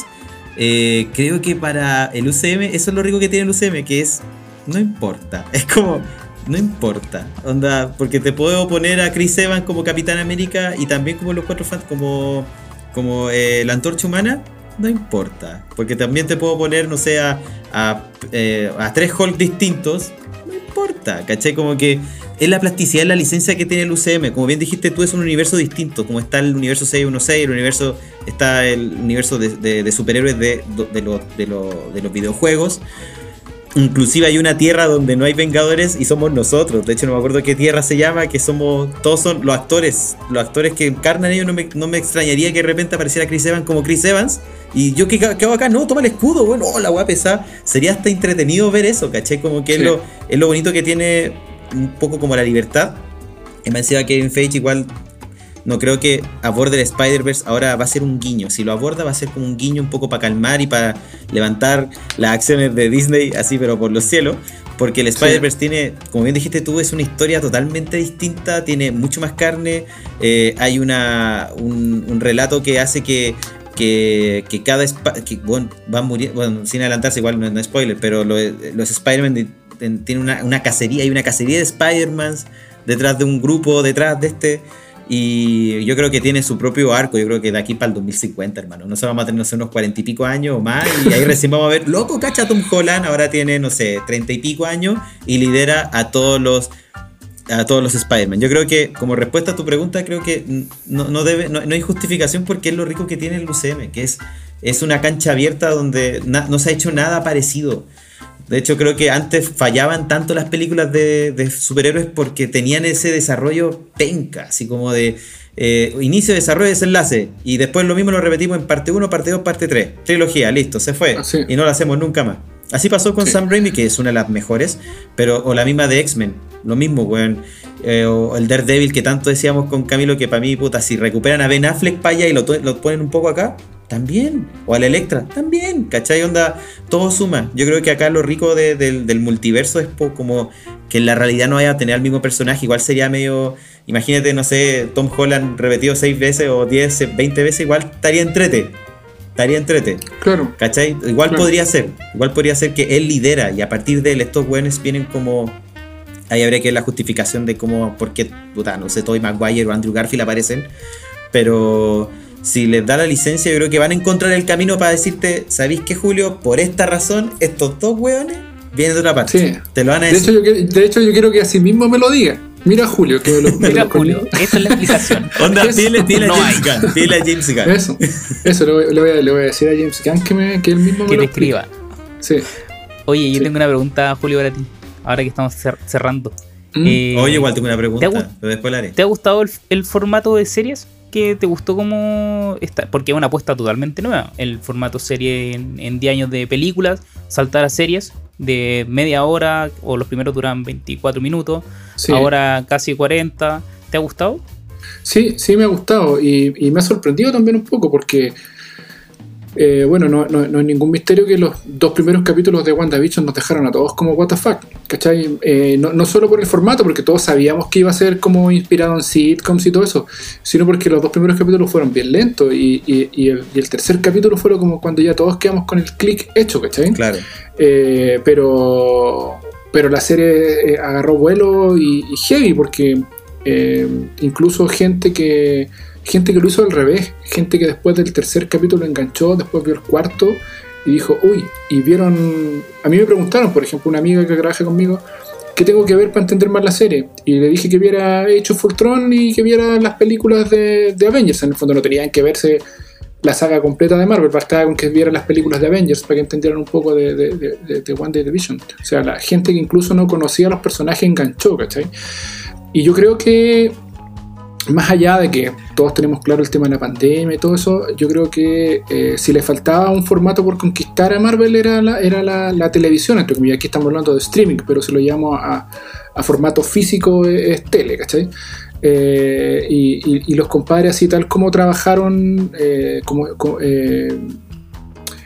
de forma tan inteligente lo que hicieron en cine, lo están trabajando igual en, en la televisión. Yo creo que ellos se quieren, ellos se quieren quedar con ese nicho y quieren ser los, los, principales eh, eh, eh, que más llenen con productos, ¿cachai? Este, este servicio de, streaming. de hecho, Marvel ya algo, algo había hecho en Netflix. Recuerden las series de Netflix. por lo menos Daredevil y, y, Punisher funcionaron, yo encuentro que son funcionaron súper bien. Las otras series tal vez no, no, no, no, llegaron a ese nivel de calidad, pero, pero Daredevil y Punisher eh, eran increíbles. De hecho, en, IMDB, Daredevil sigue, sigue estando rankeada como la mejor serie de superhéroes. Eh, no solo de Marvel, sino que la mejor serie de superhéroes.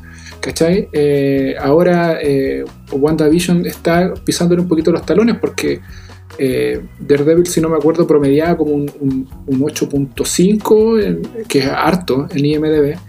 Y, y WandaVision creo que se está acercando ya al 8. Por lo tanto, yo creo que eh, Marvel está poniendo todas sus fichas en el streaming, sobre todo eh, de que el, cine, eh, independiente de cuando se termine la pandemia, va a transformarse de ahora en adelante en un competidor más dentro del mundo del entretenimiento. No, va, a dejar de ser el rey máximo. Un complemento. Y va a pasar, a, pasar a ser un, complemento con, con, el streaming, ¿cachai? Yo creo que de verdad el, cine como lo conocíamos eh, va a cambiar en ese sentido. me refiero a la forma de consumirlo, no la forma de hacer cine. Eh, va a cambiar, ¿cachai? Y, por eso mismo eh, se nota, se nota no solo en, no solo en, cómo te cuenta la historia, sino que se nota que le están metiendo Luca. O sea, tú de repente, sobre todo con los últimos eh, capítulos de WandaVision que ya pasaron a ser widescreen, ¿cachai? Eh, eh, notáis que hay lucas ahí, ¿cachai? ahí, está, la plata, pues, si se gastaron mucha plata y es como, ¿dónde está la plata, weón? Ahora en este capítulo y en el anterior, ¿cachai? se, se, nota que ahí hay, una buena impresión y se nota que están aprovechando el formato. En, en el fondo cuando te cuentan una historia de a poquito, es porque están aprovechando el formato, no es como en, las películas de superhéroes nos tienen acostumbrado que la primera escena es una escena de acción al tiro, después viene como una calma, del segundo acto viene otra gran escena de acción y el cierre es con la batalla final. Es, las películas de superhéroes todas funcionan así, ¿cachai? No, creo que haya ninguna que no funcione de esa forma y con un hoyo en el cielo. ¿Cachai? ¿Verdad? Eh, y, la, y, en WandaVision agarraron el. Eh, como que igual dentro de todo rompieron la fórmula, a pesar de que, claro, guardaron el desenlace para el final. Pero ¿sabéis que dijeron? ¿Sabéis que Al comienzo no les vamos a contar todo esto, bueno, les vamos, los vamos a dejar metidos un buen rato. Y, yo creo que eso, eso, eso es bueno, porque te engancha, ¿cachai? Eh, la, la, WandaVision es una serie más encima que los episodios son cortitos, entonces te dejan como, por favor, quiero más. Y están, y están con, este, con esta idea también de volver y que tiene mucho sentido con, con, con, el formato sitcom, de volver a acostumbrar a la gente que, un, que las series se estrenan una vez a la semana. ¿Cachai? Que no te tienen que tirar una serie completa al tiro para que te hagáis la maratón y después llenéis de spoilers internet con todo lo que con toda la, con toda la temporada completa, ¿cachai? Eh, y a mí, como te digo, esta cuestión me tenía bien metido así como iba a resultar y si WandaVision ya eh, ya es un éxito, o sea, ya nadie lo puede negar, ¿cachai? Eh, y yo creo que si siguen por ese camino, eh, están asegurados, están asegurados. Yo creo que, no sé, Falcon and the Winter Soldier también va a ser un, un exitazo. Eh, y, yo, con la única serie que tengo un poquito de, dudas, pero obviamente también lo van a resolver bien, y, no tiene que ver porque el con que el personaje es muy nuevo, es con, es con Miss Marvel. Porque incluso los, primeros, no sé si notaron incluso en la textura, que parece que la serie va a tener, va, a tomar como un, formato muy como de, de serie de televisión, por decirlo, no tan cinematográfico. Mm. Eh, se notó en, las primeras cosas que mostraron de que, la, de que, la serie incluso pareciera que no está filmada en cine. Eh, puedo estar equivocado, pero eh, a lo mejor también lo están haciendo adrede así, por el tema de que la, de que la, de que la muchacha eh, eh, está parada en, en un mundo de universos, pero como en un mundo real, ¿cachai? Ella como que es una espectadora de los superhéroes y que de repente se ve enfrentada Enfrentada. y A que también una. es un superhéroe. Claro. No, no sé si será por esa, no sé si será, si era por esa razón. Pero esa serie me tiene un poquito más metido porque como es un personaje más nuevo, que todavía se está full desarrollando en los cómics incluso, eh, eh, y la otra que es Ironheart, que también es un personaje que se está todavía desarrollando en los cómics, darle una serie tal luego. Pero ellos de, de más que obvia- tienen- obviamente tienen un plan de por qué lo están haciendo. Claro. ¿Cachai? Igual a mí me pasa que Sí. un poco tomando. Buena respuesta. Totalmente. Tomando un poco esta fórmula de, de la forma de cómo consumir cine o cómo consumir lo, lo que teníamos antes. eh, un poco eso se está tratando de hacer, creo yo. No, me- no estaría nada raro, weón, que de repente te estrenan la serie y la película la tenés que ver en el cine. ¿Cachai?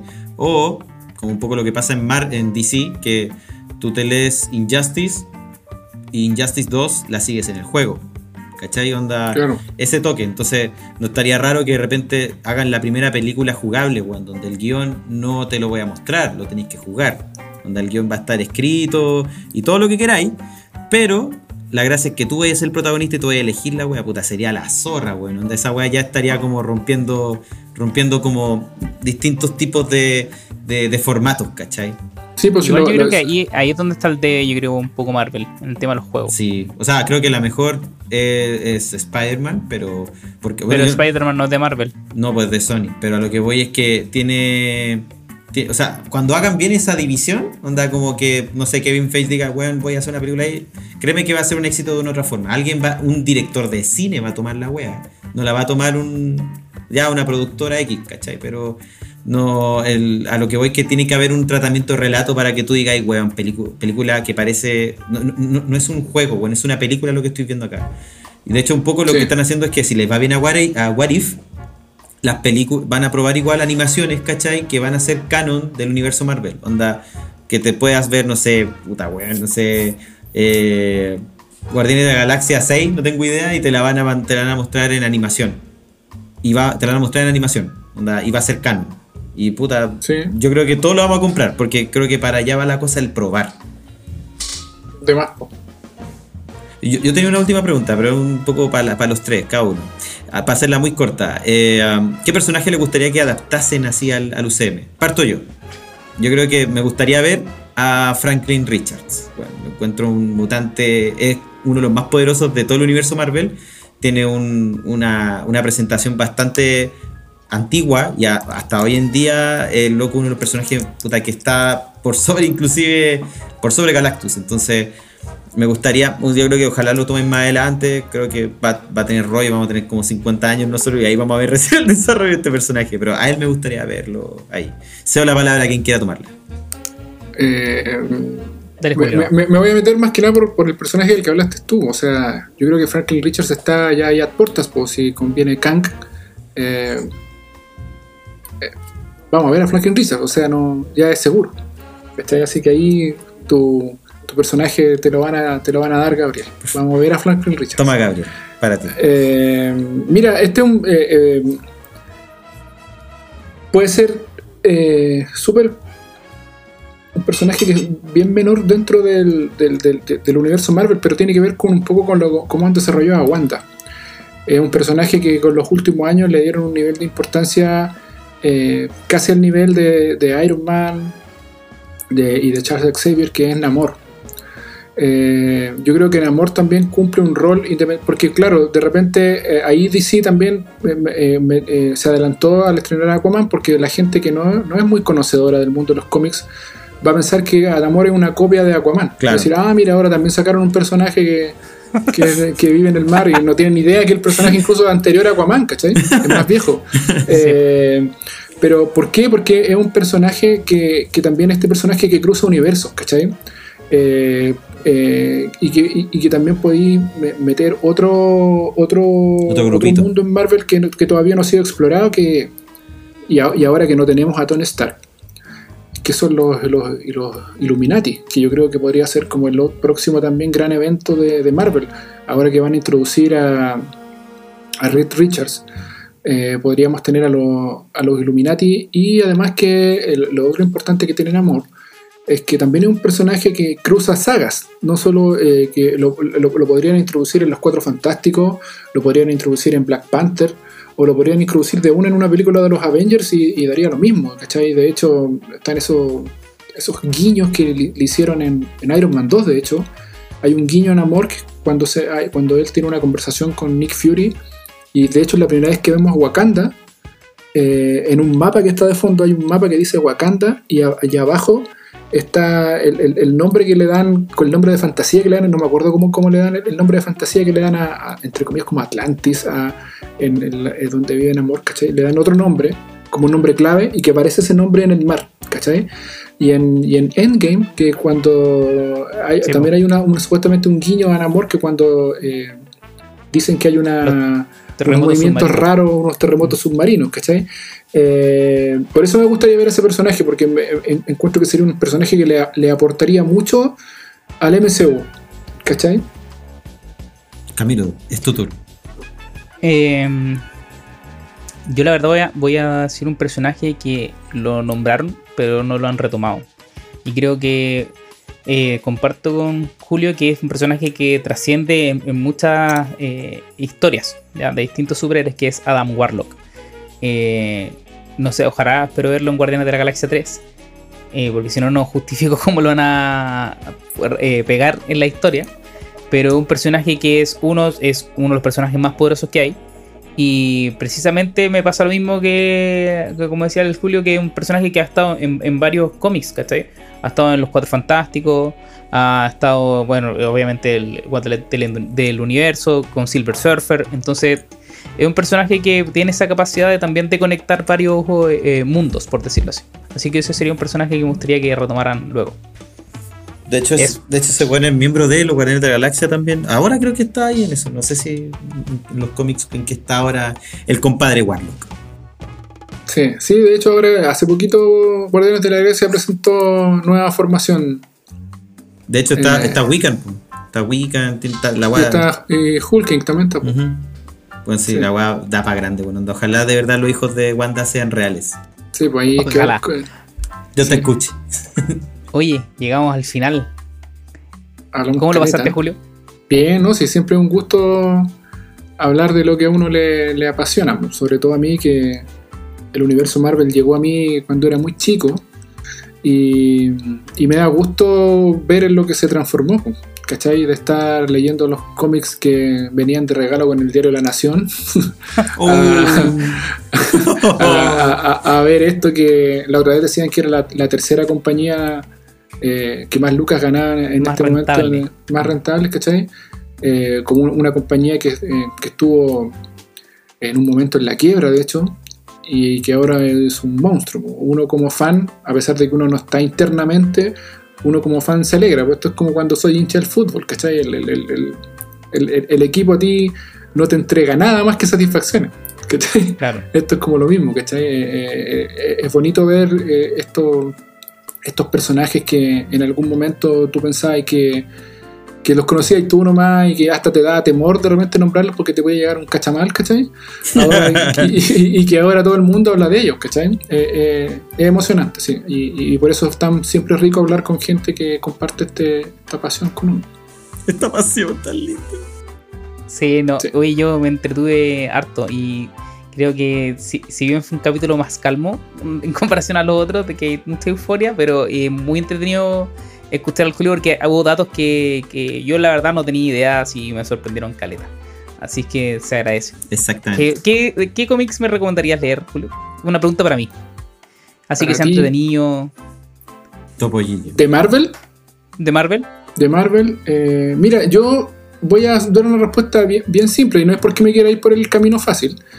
Pero, pero yo creo que eh, uno, de los grandes aportes que hubo hace un par de años eh, fue lo que hizo Salvat con, esta saga del Mercurio. Porque yo creo que agarraron, agarraron eh, cómics así como de, verdad que muy bien elegidos eh, de, toda la historia Marvel. A mí cuando me preguntan de repente qué leer, yo siempre les digo a la gente volver a los inicios. Eh, independiente de que haya arcos muy buenos eh, ahora actualmente. Modernos, claro. Modernos, ¿cachai? Pero eh, siempre a mí me gusta de vez en cuando volver a, los- a los- a los orígenes. Y lo que hablábamos hace un rato eh, es súper rico. Yo me, eh, me he vuelto a releer muchas veces eh, la etapa de Steve Ditko eh, con Spider-Man y sobre todo la etapa de Steve Ditko con Doctor Strange. Eh, son, son, y son, son, son eh, ves el, el desarrollo, el cariño y las ganas que le ponían en ese tiempo. a- Sabes que tenemos estos dos personajes y vamos a hacer que el mundo se los devore. Se nota mucho ahí la, la- la- la pasión que hay detrás. Y de lo más, de lo más actual, eh, eh, Illuminati, que yo te lo, que te lo Bueno. había recomendado. No sé si lo a lo mejor ya lo leíste, pero eh, no también, es un- ta- también es una, porque de la, de la, yo encuentro que de las sagas actuales o de eventos que le llamábamos nosotros eh, más nuevos, eh, tal vez no, no, no, no llegó en ningún momento como a ser tan rimbombante como lo fue Civil War o como lo fue Secret Invasion o, o- o la saga de- del infinito, que incluso es mucho anterior. Eh, pero Illuminati también marca como un, un punto de inflexión de lo que puede ser eh, Marvel de aquí en adelante, cuando tú te- ahí te enteras que los superhéroes tampoco son tan buenos como uno cree, ¿cachai? De que todos guardan sus secretos eh, y de que personajes que tú veías como muy secundarios no eran tan, tan secundarios como tú creías, ¿cachai? Y aparte la, la temática es bastante como como acotada, así como que es el grupito que maneja el mundo por la sombra, abordan est- puta, léelo Camilo, bueno, yo al me- o ve o escúchalo, porque yo al menos yo he escuchado cómics narrados y bueno, con una producción súper como tú decías, como casera, con sonido, con inflexión de voz y todo y lo que queráis, Sí, pero o sea- o sea, me metí el- así y es como, el- me gustó mucho la historia, o sea, lo último que he leído de, de, de los Illuminati y todo lo que hacen, para no spoilearte Camilo, puta, bueno, Sí, escúchalo. o sea, el, el- el- el- solo el hecho de que yo te diga que los, el- el- los Illuminati tenía a Tony Stark, a Charles Xavier, a Namor, a Black Panther, ya, ya con esos, con esos personajes nomás tú me decís, ya, lo leo. Sí, bueno. Estamos. No, he tenido puta, otras personas que todavía no han salido o que han salido de muy mala manera, como sería Black Bolt o Black- el compadre, el compadre, ¿cómo se llama este? Bestia. Y nada, pues bueno, es muy bueno. Son muchas personalidades y muchos cara- caracteres como muy complejos reunidos en 6 o 7 culiados. Así que Sí. vale la pena. Ya, Amigo Julio, muchas gracias por venir. De verdad, es un agrado conversar con alguien que sabe tanto y que nos Gracias por tanto. orienten a muchas cositas. Así que muy agradecido. sí. Sí, no, te vuelvo a, a- a dar las gracias y, y cuando quieran, pues ya siempre va, siempre va a haber tema para para retomar. Sí, Sí, ahí sigan también al acá a Chile, Chile Marvel. Dijiste, ¿cuál es la cuenta de Chile Marvel? Chile Marvel Fans en Instagram y Facebook. Fans. Ya, síganlo, Sí. cabros, síganlo, síganlo, síganlo, síganlo, síganlo, síganlos. Uy, uy, puta, weón, que estuvo ilustrado este, este capítulo. Fue esa- la música que deberían poner este en, en- en- en la conversación debería ser como música clásica. Bueno, pero un muy buen capítulo. Fue un tremendo invitado el Julio. Sí, o sea, manso aporte desde el punto de vista que yo no partí siendo muy poser, creo yo, como lo decía Álvaro en el capítulo anterior, y después me empecé a interesar más, po, pero es bacán saber detalles y papitas o datos rosas, por así decirlo, que no tenía, no tenía, no tenía como remota idea. O sea, ponte tú, creo que para todos debe ser bacán, oh, bueno, ¿cómo no sabéis que eh, Pym y la avispa fundaron los, los Vengadores en los cómics? Yo, No, y no solo eso, sino era Ultron, Vision, como pasó por Hamping. Y es como.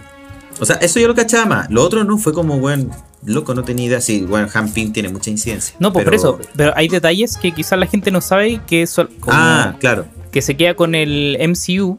Y como lo hablábamos, que va transformando el MCU también los cómics. Entonces, eh, si bien yo no encuentro que le quiten protagonista a Hank Pym en, en el MCU, pero sí no le dan el protagonismo que tiene en, en los cómics, ¿cachai? Como decía Claro. Julio, como ese. el- la importancia que tiene en muchos de los, de los eventos que han ido ocurriendo en, en los cómics. Entonces, como que esos datos, como que, se tiró, es bueno, buenos datos, ¿cachai? Sí, no, o sea, totalmente. Y aparte como que no me di ni cuenta que pasó tan rápido, pero aún así llevábamos calete tiempo. Así que nada, pues yo creo que fue súper provechoso. Julio, si estás escuchando esto, muchas gracias. Sí, síganlo, Chile Marvel Fans. Ya lo dijimos igual al cierre del, del- de, de esta especial. Pero especial con Julio. Pero igual no está de más repetirlo. Chile Marvel Fans en Instagram y Facebook. Síganlo.